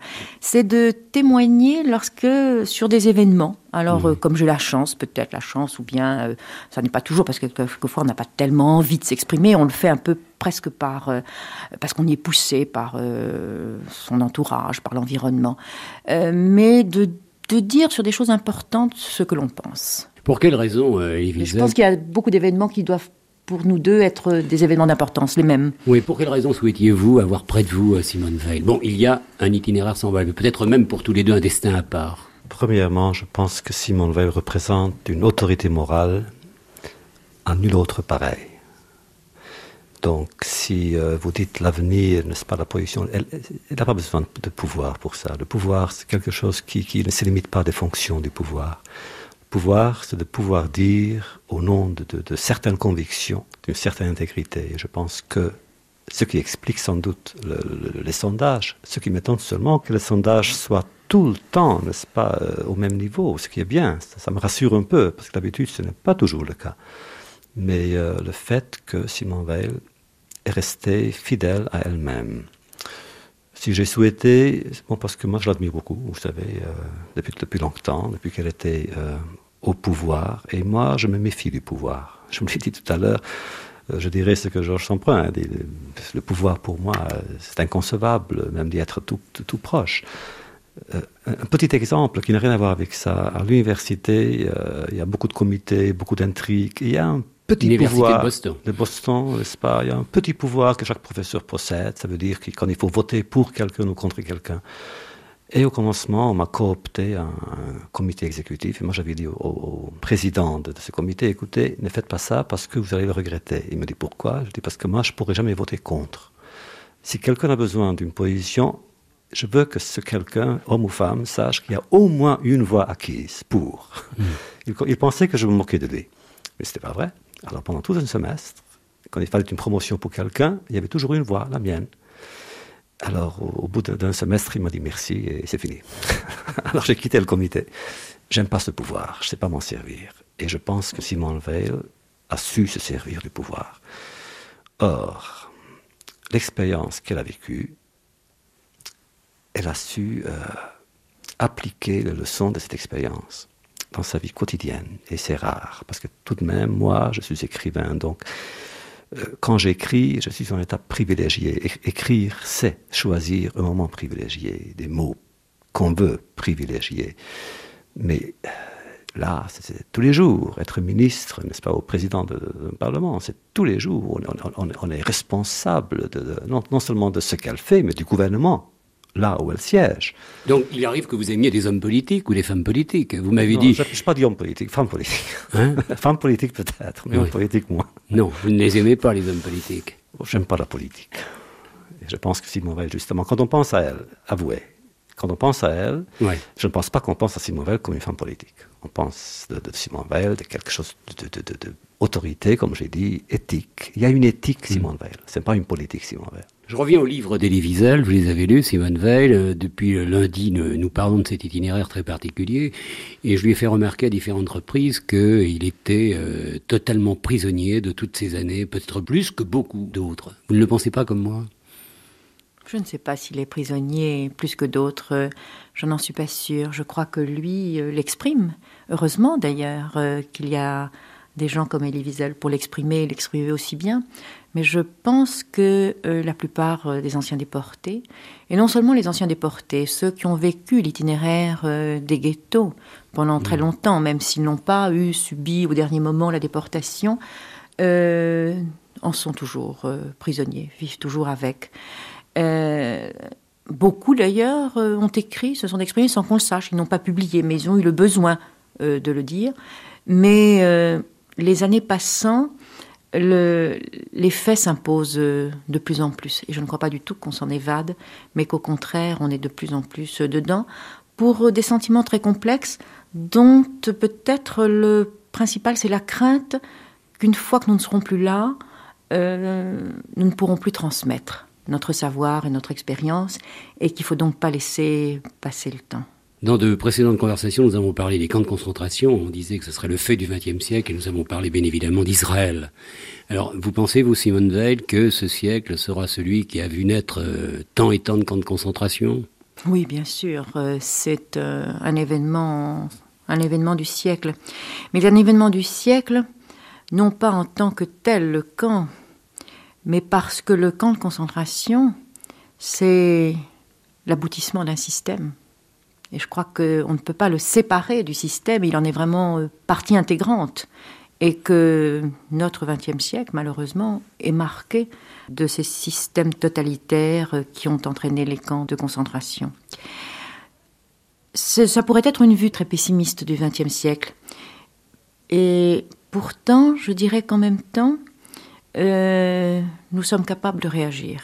Et que c'est aussi un des points positifs du XXe siècle, c'est que euh, y ait par rapport au système totalitaire une prise en compte par l'opinion publique et un rejet qui est tout de même tout à fait essentiel. Et peut-être même à cet égard avec plus de courage qu'il y a 20 ans, puisque il y a 20 ans, on dénonçait euh, les camps de concentration euh, nazis, mais qu'on n'avait pas ouvert encore le dossier du goulag. Je dis tout de suite d'ailleurs qu'en disant ça, je ne mets pas sur le même pied. Ce n'est pas, je ne crois pas que les camps nazis soient la même chose que le goulag soviétique. Et je pense qu'il faut. Vous êtes d'accord euh, tous les deux là Je crois qu'il faut analyser, et je veux être tout à fait clair, parce que je crois qu'il faut analyser les deux événements, les deux phénomènes séparément. Mais le dossier est ouvert de tous les camps, et je trouve que ça prouve en tout cas euh, qu'il y a aussi euh, au XXe siècle des hommes qui essayent d'être lucides et euh, d'affronter euh, même les problèmes les plus douloureux. Mais il y a d'autres euh, endroits où tout va mal, où vraiment la, misère s'est installée, la misère humaine. Je pense à tous ces pays dont on parlait ces jours-ci, c'est-à-dire le Cambodge, le Vietnam, l'Afghanistan, encore le Goulag, et puis l'Amérique du Sud. Alors comment réagissez-vous, femme politique parce qu'il y a les deux expériences. Il est Wiesel, lui, a vécu, a, passé tous ces chemins, tandis que vous, vous les avez passés, et puis vous êtes entré dans le combat, et aujourd'hui, vous pourriez être accusé. Oui, tout d'abord, je crois que on peut, je ne peux pas être accusé parce que chaque fois que l'occasion s'en présente, je me manifeste. Peut-être pas en signant des pétitions, parce que quand on est euh, euh, engagé dans la politique, euh, il y a d'autres façons de s'exprimer. Mais je dirais par exemple que quand j'étais ministre, il y a eu à ce moment-là des un congrès de cancérologie en Argentine. Et un certain nombre de médecins français en faisaient y aller. Et on, ont organisé euh, un, un contre-congrès euh, en France. Et euh, j'ai patronné ce contre-congrès, ce qui n'était pas tellement facile sur le plan diplomatique, et par ailleurs fait le maximum pour que, à ce congrès de cancérologie argentine, il y ait le moins possible de présence française. Au Parlement européen, nous avons vraiment, nous menons tout le temps des combats pour les droits de l'homme. Et je dirais que ce que j'essaye euh, au Parlement européen de, faire comprendre à ceux sur lesquels, dans mon groupe politique, je peux avoir l'importance, c'est qu'il faut surtout dénoncer euh, les atteintes aux droits de l'homme, ces événements que vous avez évoqués, quelle que soit l'idéologie politique qui est derrière. C'est-à-dire qu'il ne faut surtout pas s'émouvoir lorsque c'est euh, une idéologie de droite, et euh, dénoncer ce qui vient de la droite et pas ce qui vient de la gauche, ou en sens inverse, parce qu'on voit ce phénomène des deux côtés. Je crois que ça, c'est très très important. Que ce soit un combat tout à fait clair et euh, toujours, ne, rien supporter, ne rien tolérer. Même d'ailleurs, éventuellement, des combats moins importants pour ce qui nous concerne, nous, nos pays. Mais Puisque vous avez parlé d'Argentine après avoir euh, parlé du goulag soviétique et des camps de concentration nazis, crois que là aussi, il faut faire très attention de ne pas assimiler. Et que c'est très important et que ça n'est pas facile non plus pour nous. Et je pense que Elie Wiesel est aussi de mon avis. Je sais que quelquefois, ça n'a pas été compris. J'ai été très critiquée. On m'a dit, mais enfin, comment? Je crois que même les disparus d'Argentine, et même lorsqu'il s'agit des jeunes enfants qui ont disparu en Argentine, qui est une chose affreuse. Il y a une, soixantaine d'enfants ou davantage qui ont tout à fait disparu, qui ont été pris à la naissance et confiés probablement dans d'autres familles, euh, des familles adoptives. Et euh, les grands-mères ne peuvent absolument pas retrouver ces petits-enfants. C'est quelque chose d'épouvantable. Et je ne veux pas du tout minimiser ça.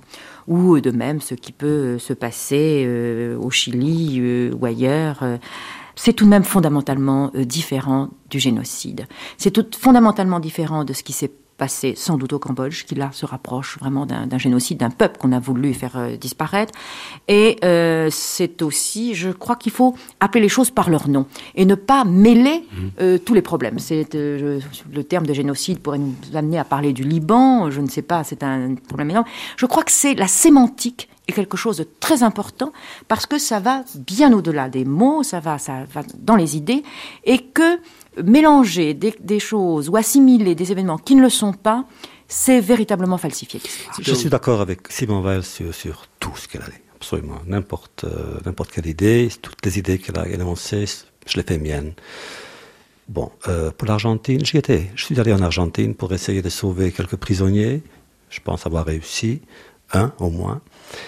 Pour euh, la Russie soviétique, nous avons combattu ensemble, Simon Veil et moi, pour les juifs russes et pour les dissidents je pense qu'il faudrait faire plus et mieux, je ne sais pas quoi. Qu'est-ce qu'on peut faire maintenant, Simon Veil, pour sauver Sheransky de la mort? Il faut, c'est un homme qui meurt.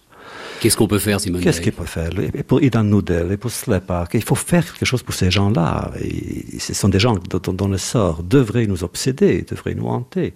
Il faut faire quelque chose pour, pour ces gens qui meurent. Quant au Cambodge, ce qui me choque et ce qui me fait, je sais pas, ça me fait honte, c'est le fait que le représentant de Pol Pot soit toujours aux Nations Unies. Il est représenté aux Nations Unies. Ah, il y est, et il y reste. Et personne n'a eu l'idée d'ailleurs de lui demander de ah, partir. Ah, je n'accepte pas.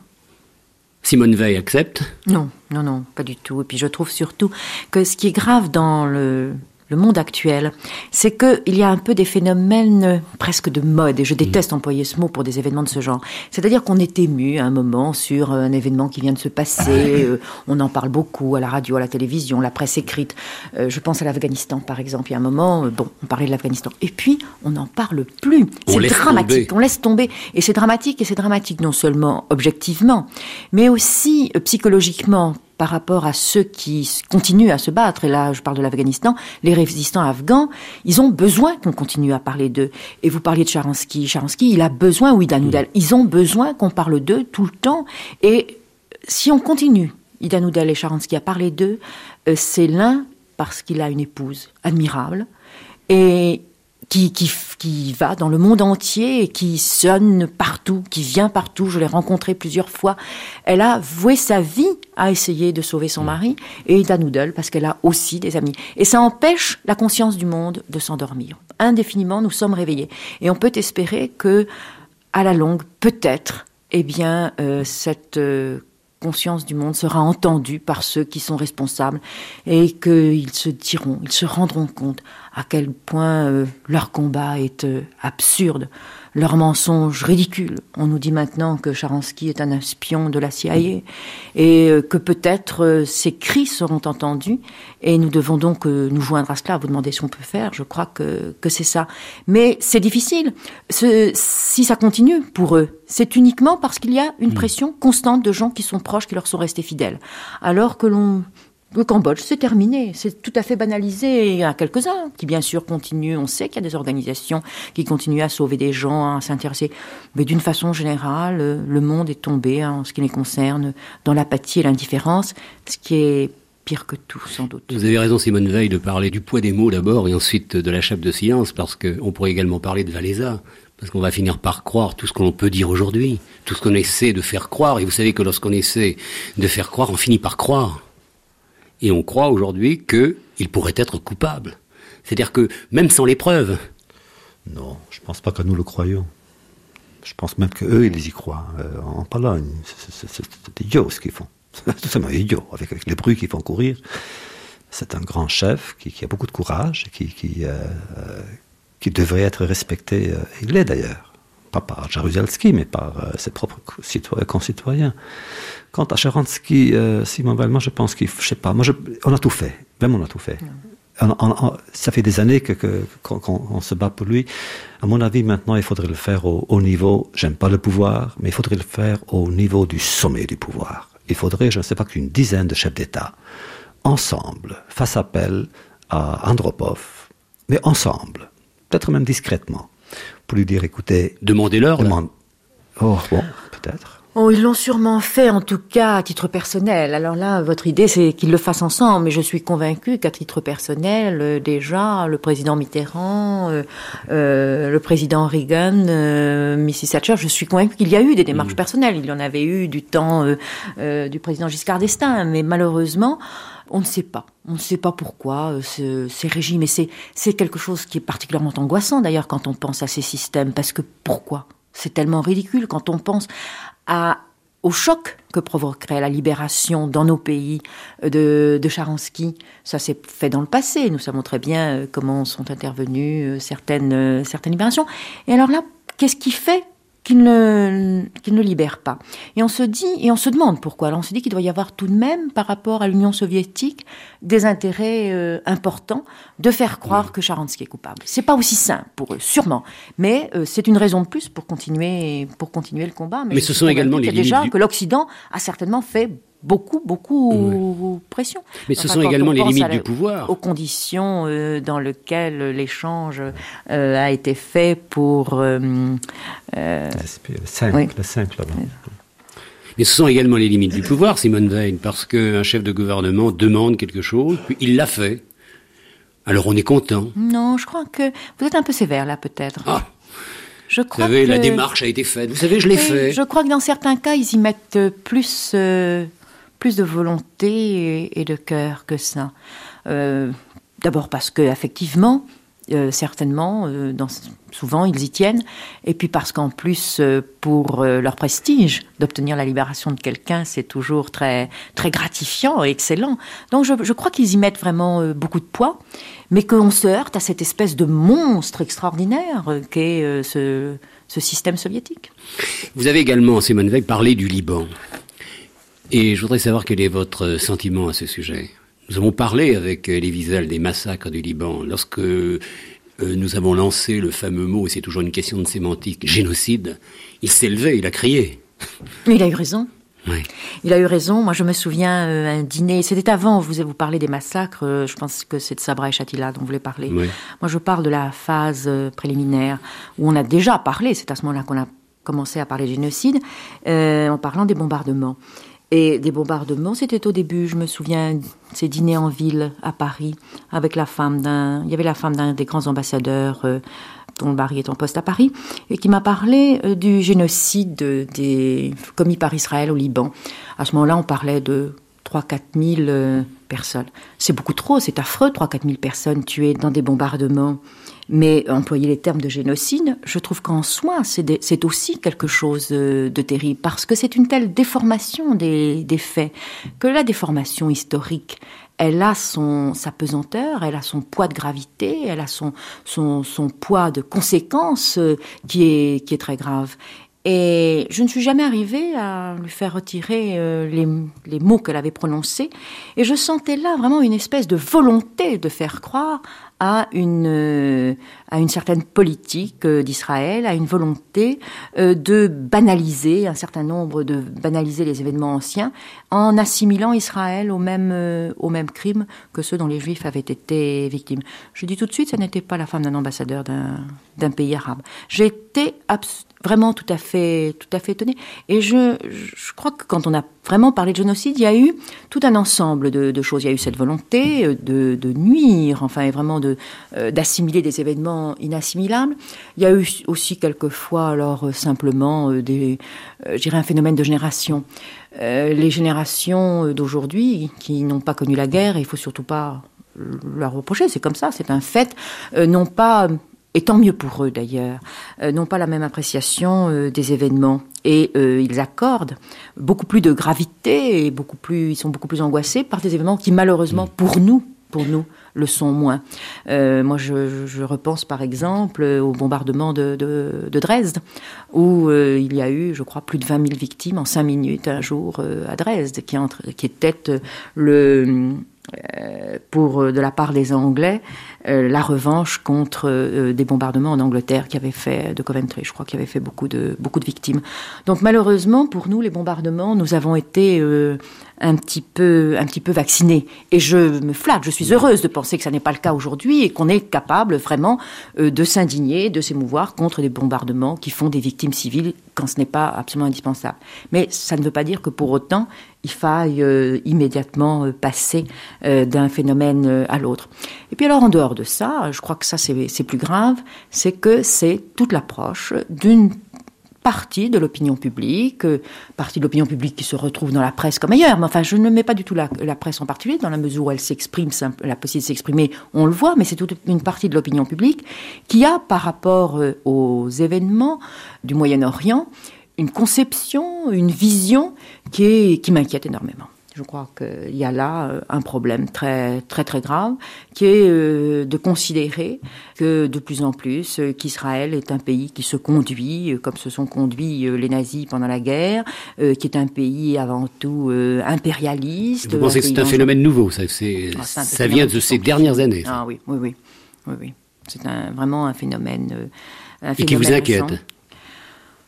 Oui, très inquiétant parce que si on euh, critiquait simplement, je dirais, une certaine politique euh, d'Israël, euh, par exemple, bon, plus franchement, la politique de, colonisation, en disant c'est une politique mauvaise et qu'on mette en cause le gouvernement d'Israël. Je trouve qu'il n'y a pas de raison, parce que c'est Israël, qu'on ne mette pas en cause son gouvernement comme les gouvernements de n'importe quel pays pour lequel on peut euh, euh, avoir euh, une, appréciation. Mais c'est pas le gouvernement d'Israël et sa politique qu'on met en cause, c'est la nation israélienne. Et on l'a vu alors même que la nation israélienne peut donner un exemple d'une nation tellement attachée à des principes, à la démocratie. On l'a vu par euh, euh, la réaction extraordinaire face aux événements de, Sabra et Chatia. Et ça que je trouve grave, parce que de la mise en cause de la nation, on en vient à la mise en cause euh, progressive d'Israël même, de l'existence d'Israël, de sa justification au Moyen-Orient et de ce que représente Israël. Et c'est ça que j'ai trouvé extrêmement grave et qui était parfois un peu en filigrane dans les événements, euh, dans le jugement porté sur les événements du Liban. Mais j'ai le sentiment que quoi qu'il arrive, vous serez tous les deux, euh, Elie Wiesel et Simone Veil, pour Israël, dire pour le pour le peuple d'Israël. Quoi qu'il arrive, vous, vous êtes obligé de l'être. Ah, enfin, Elie Wiesel plus que vous, sans doute. Non, moi je suis tout à fait capable de porter un jugement très sévère sur un gouvernement ah, sur un gouvernement. Sur un gouvernement. Mais vous savez, je peux aussi, aussi porter un jugement euh, sévère euh, sur un gouvernement euh, de n'importe quel pays, y compris mon pays, avec hmm. tristesse d'ailleurs, y compris avec tristesse, si je, ne suis pas d'accord, si je ne suis pas d'accord avec quelque chose d'important, de fondamental. Mais vous pouvez également dire que ce gouvernement a fait des choses belles aussi. Oui, dans le même temps. Oui, sûrement. Mais, mais je dois dire que je n'approuverai pas systématiquement, je ne donnerai pas toujours systématiquement raison à Israël. Mais si l'existence d'Israël est en jeu, et c'est différent pour Israël, l'existence de la France, euh, Dieu merci, n'est pas en jeu. Nous n'avons pas cette angoisse, nous n'avons pas cette inquiétude. Alors que pour Israël, il y a tout de même, et je crois que ça ressurgit, c'est un problème que nous n'avions pas il y a 10 ou 20 ans, et malheureusement, je vois quelquefois certaines phrases, certaines expressions euh, sur l'existence d'Israël même euh, qui m'inquiètent. Je vois certaines idées évoluer. Peut-être en France, on s'en rend pas toujours compte. Je ressens ça davantage dans d'autres milieux européens, où je vois les jeunes générations se poser parfois dans certaines zones d'idées politiques, se poser le problème de se dire mais au fond, Israël, qu'est-ce qu'ils font là? C'est un pays capitaliste, c'est un pays euh, euh, qui n'a pas sa place, euh, qui est un peu un pays colonisateur. Et ça, c'est, je trouve, très très inquiétant. Le sentiment Wiesel là-dessus Bon, moi je suis un peu moins courageux que, que Simone Veil en ce qui concerne les critiques d'Israël. Je dois dire que moi, je, je suis traumatisé. je suis beaucoup plus indulgent ça veut dire, euh, il m'arrive, mais rarement, de dire des choses quand, quand vraiment je n'ai pas le choix. Mais, mais, il faut dire aussi que les cas ne sont pas très fréquents pour, devoir critiquer Israël sévèrement. Euh, ce que Simon Veil dit sur la sémantique, ça a commencé bien avant, avant euh, Liban, avant la guerre du Liban. Ça a commencé en Russie, après la guerre de six jours. C'est alors que la Pravda et les qui ont commencé à parler de, de, nazis en Israël. Ils ont comparé l'Israël, n'est-ce pas, au, à l'État nazi. Ils ont comparé Dayan, je me souviens de cela, Diana Eichmann, en 67-68, Diane Eichmann. Donc euh, cette sémantique a commencé là.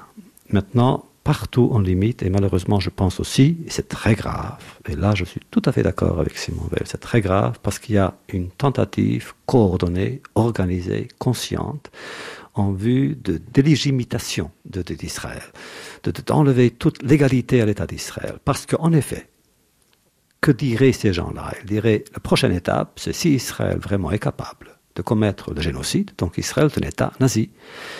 Si c'est un État nazi, ça veut dire qu'en fait, c'est un État qui va mettre en danger la paix mondiale. Donc à quoi bon euh, Ce petit pays-là, n'est-ce pas, qui est, comme, comme, disent les autres, n'est-ce pas, que vous avez cité, impérialiste, colonialiste, en plus, ça représente l'injustice absolue, eh bien, débarrassons-nous d'Israël. C'est très grave. C'est pourquoi ces gens-là qui, commettent cette obscénité en, parlant de, génocide euh, par rapport à Israël, c'est impardonnable parce qu'ils préparent il prépare une guerre contre Israël, il prépare un pogrom, un pogrom contre l'histoire juive, contre le peuple juif. Euh, deuxième étape, et c'est aussi grave, en disant cela, ils veulent aboutir à autre chose aussi.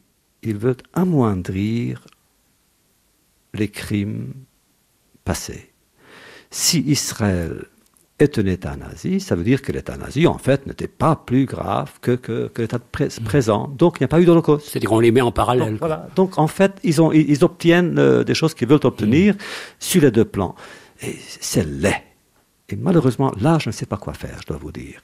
Euh, moi, bon, on a parlé du langage, de la sémantique. Je sais comment combattre l'injustice. J'essaie de la combattre. Je ne sais pas comment combattre la laideur. Et c'est tellement laid que je ne sais pas quoi faire. Je me sens désarmé. Vous avez parcouru tous les deux les mêmes chemins, Elie Wiesel et Simone Veil, et Elie Wiesel, lui, fait un procès à Dieu. C'est qu'il s'est toujours posé la question, pourquoi tous ces crimes? Pourquoi a-t-on permis? Pourquoi ce million d'enfants? Euh, Pourquoi ce million d'enfants morts? Ce ne sont pas du tout les mêmes questions que vous vous posez peut-être vous, Simone Veil. Car Dieu est au centre de toute son œuvre, Elie Wiesel. Et c'est sa foi, toujours aussi forte d'ailleurs. Oui, c'est vrai que je ne me suis, je ne me suis jamais posé la question en ces termes. Euh, elle était posée dans les camps, elle est posée quelquefois par euh, certains juifs euh, d'une façon un petit peu, un petit peu différente et d'une façon d'ailleurs qui, me choque alors beaucoup et contre laquelle je réagis très, très violemment et pas seulement vigoureusement mais violemment, qui est de dire Dieu a voulu que les Juifs euh, aient un destin particulier et au fond presque de considérer que le génocide était inscrit dans l'histoire des Juifs. Et alors je trouve que c'est quelque chose d'accepter ça d'accepter cette fatalité, de dire au fond les Juifs ont été, le peuple élu, les Juifs ont été créés par Dieu pour souffrir et pour euh, subir des épreuves tout au long de leur histoire, y compris cette épreuve suprême, c'est insoutenable. Je dois dire, euh, bon, je ne suis pas, euh, je, ne suis pas croyante, donc ça met, je, je, parle ça de façon un peu extérieure, mais je trouve qu'en tout cas, supporter cette euh, thèse, comme certains essayaient de l'invoquer. D'ailleurs, même dans les camps, il y avait en définitive presque euh, des gens qui arrivaient à supporter le camp, peut-être parce qu'ils se disaient ça, que c'était encore la volonté de Dieu. Euh, je trouve ça abominable, insupportable. Moi aussi, bien sûr. Simone Veil, en 1974, Valérie Giscard d'Estaing cherchait les femmes pour son gouvernement. Vous étiez là, vous n'aviez rien demandé, et vous êtes devenu ministre. Alors être femme déjà dans la société politique française euh, est un handicap, était un handicap. Je ne sais plus si c'est un handicap, mais l'autre handicap, euh, est-ce d'être juive? Justement dans la politique. À ce niveau-là, à ce sommet. Hein. Vous savez, vous rapprochez euh, les, deux, les deux questions et elles pourraient paraître tout à fait différentes. Euh, récemment aussi, dans une interview, on m'a posé les deux questions successivement. Et pourtant, c'est très curieux, comme je ne me poserai, passerai pas au niveau de l'handicap, parce que, aussi bien comme femme que comme juive, je dirais que je suis passée à travers les gouttes. C'est très, très particulier, donc je ne serais mal placée pour en parler. Mais il y a quelque chose que j'ai ressenti de façon très proche, comme femme et comme juive, quoique dans un cas, ça aille beaucoup, beaucoup plus loin, euh, c'est une certaine humiliation dans certaines situations. Euh, C'est-à-dire? C'est-à-dire que je trouve que dans la vie, comme femme, je me sens quelquefois humiliée. Je me sens quelquefois humiliée parce qu'on reçoit quelquefois certaines observations des hommes dans un travail qu'on exerce qui est quelque chose d'humiliant pour une femme. Alors naturellement, vous êtes toujours à part, ça ne s'adresse jamais à vous. Mais on vous explique que ça m'est arrivé la semaine dernière encore au Parlement européen. Un de mes collègues qui m'a parlé d'une délégation où il y avait euh, deux femmes qui exerçaient des responsabilités en me disant ça n'est pas admissible. Et je lui ai dit, j'étais pas concernée, c'était deux autres femmes. Je lui ai dit je suis humiliée par vos propos, je les prends comme une insulte personnelle. Et ça va quelquefois beaucoup plus loin dans le travail des femmes. On a l'impression vraiment que on usurpe quelque chose et qu'on ne peut que l'exercer mal. Et cette humiliation que j'ai véritablement ressentie, par exemple, quand j'étais jeune magistrat, à un moment où il y avait très peu de femmes dans la magistrature, on entend des réflexions disant Ah non, on ne la recevra pas parce que c'est une femme. On ne veut pas qu'une femme vienne faire euh, représenter le directeur, le ministre ou autre. Et alors, comme, juive, c'est aussi une humiliation qu'on ressent parfois, mais alors beaucoup plus profonde, parce qu'elle touche quelque chose qui est encore euh, beaucoup plus à vif, et puis que euh, les propos qui peuvent être tenus le sont avec... Euh, dans un cas, je dirais que c'est la bêtise, et dans l'autre, c'est la méchanceté, et que la méchanceté blesse beaucoup plus. Et dans le camp, je ne sais pas si Elie Wiesel ressent ça comme moi, une des choses dont j'ai souffert beaucoup, c'est l'humiliation. L'humiliation qui était le traitement quotidien, mais qui était aussi l'humiliation qui venait de ce qu'une des volontés euh, de nos gardiens était de nous ôter toute notre dignité, de ne plus être des, des êtres humains. Ça, c'était l'humiliation profonde.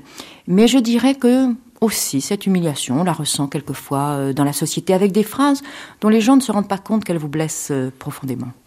Et ce mot humiliation est un mot important parce que lorsque nous parlions avec Georges Samprin, nous disions qu'il y avait des degrés dans l'horreur. Lui était euh, dans les camps de concentration parce qu'il était militant communiste. Vous y étiez parce que vous étiez juif.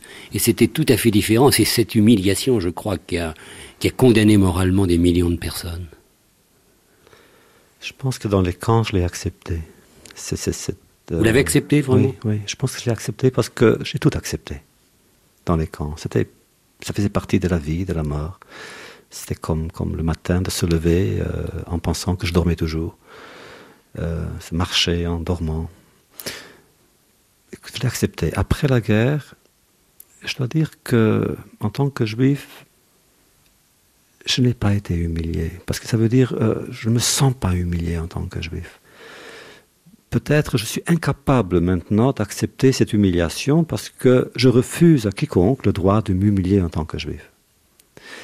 Euh, et deuxièmement, je vis quand même, je vis une vie tellement complexe avec avec euh, avec, tous les personnages bibliques qui me sont présents.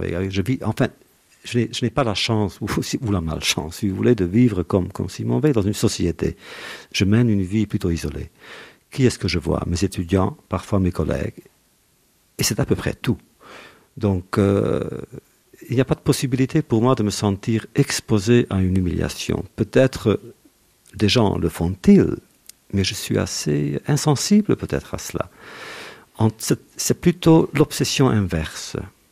Je n'aimerais pas humilier. Et s'il y a, c'est une hantise. Je ne pourrais jamais humilier qui que ce soit. Je ne pourrais pas écrire une mauvaise critique d'un livre. C'est bête, mais c'est comme ça. Je ne pourrais pas je ne pourrais pas humilier. Vous ne pourriez pas juger. Juger et humilier, ça va, vous savez, ça, ça, s'entraîne, ça se lit. Euh, dans ma classe, par exemple, dans mes cours, même les étudiants, euh, les étudiants, jamais ils n'oseront rire ou se moquer l'un de l'autre, parce que ce serait une forme d'humiliation. Donc ça, c'est la leçon que j'ai retirée, si vous voulez, de, de cette expérience-là, que je sais que je dois tout faire pour ne jamais humilier qui que ce soit. Vous allez jusqu'à dire, Elie Wiesel, que lorsqu'on dit du mal d'un livre, d'une pièce de théâtre, d'un film, on humilie. Ça dépend comment on le dit. Moi, je pourrais même pas dire que c'est mauvais. je pourrais pas, euh, je pourrais pas le faire une critique là-dessus.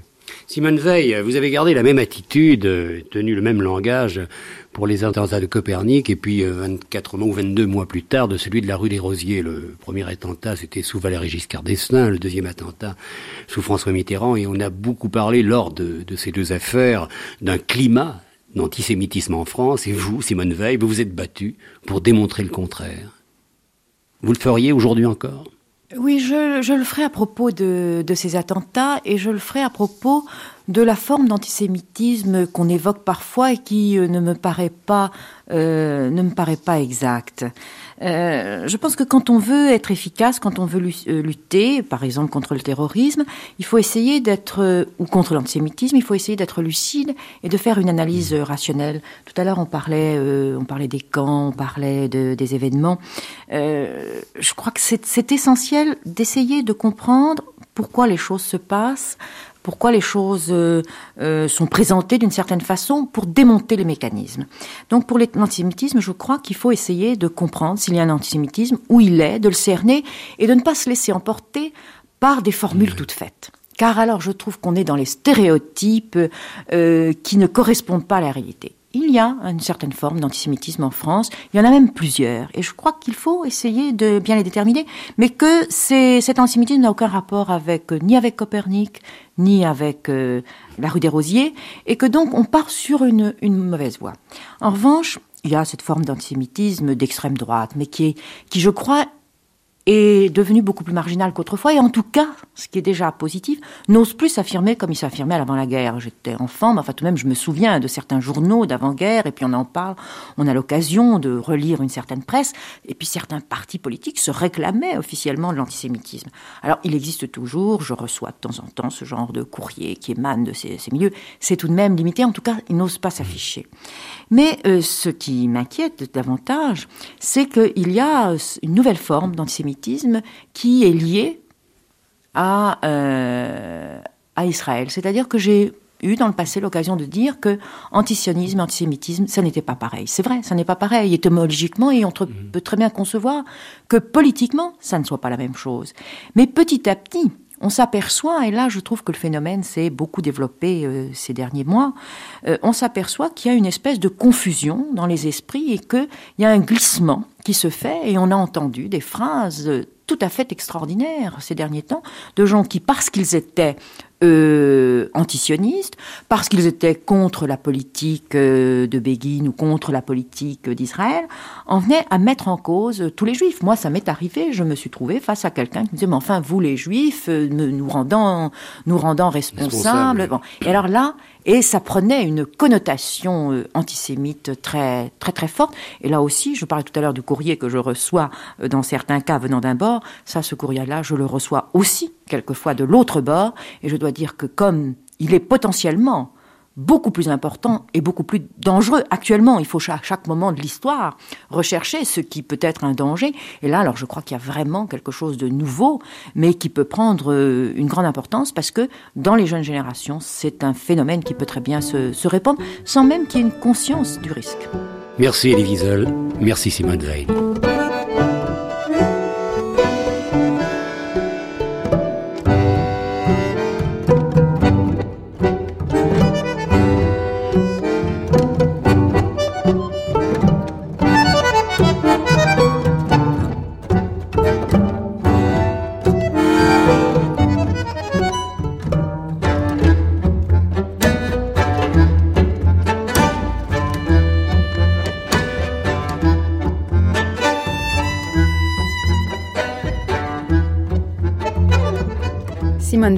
Pour Mémoire, une émission de Mathilde Wagman réalisée par Jean-Christophe Francis.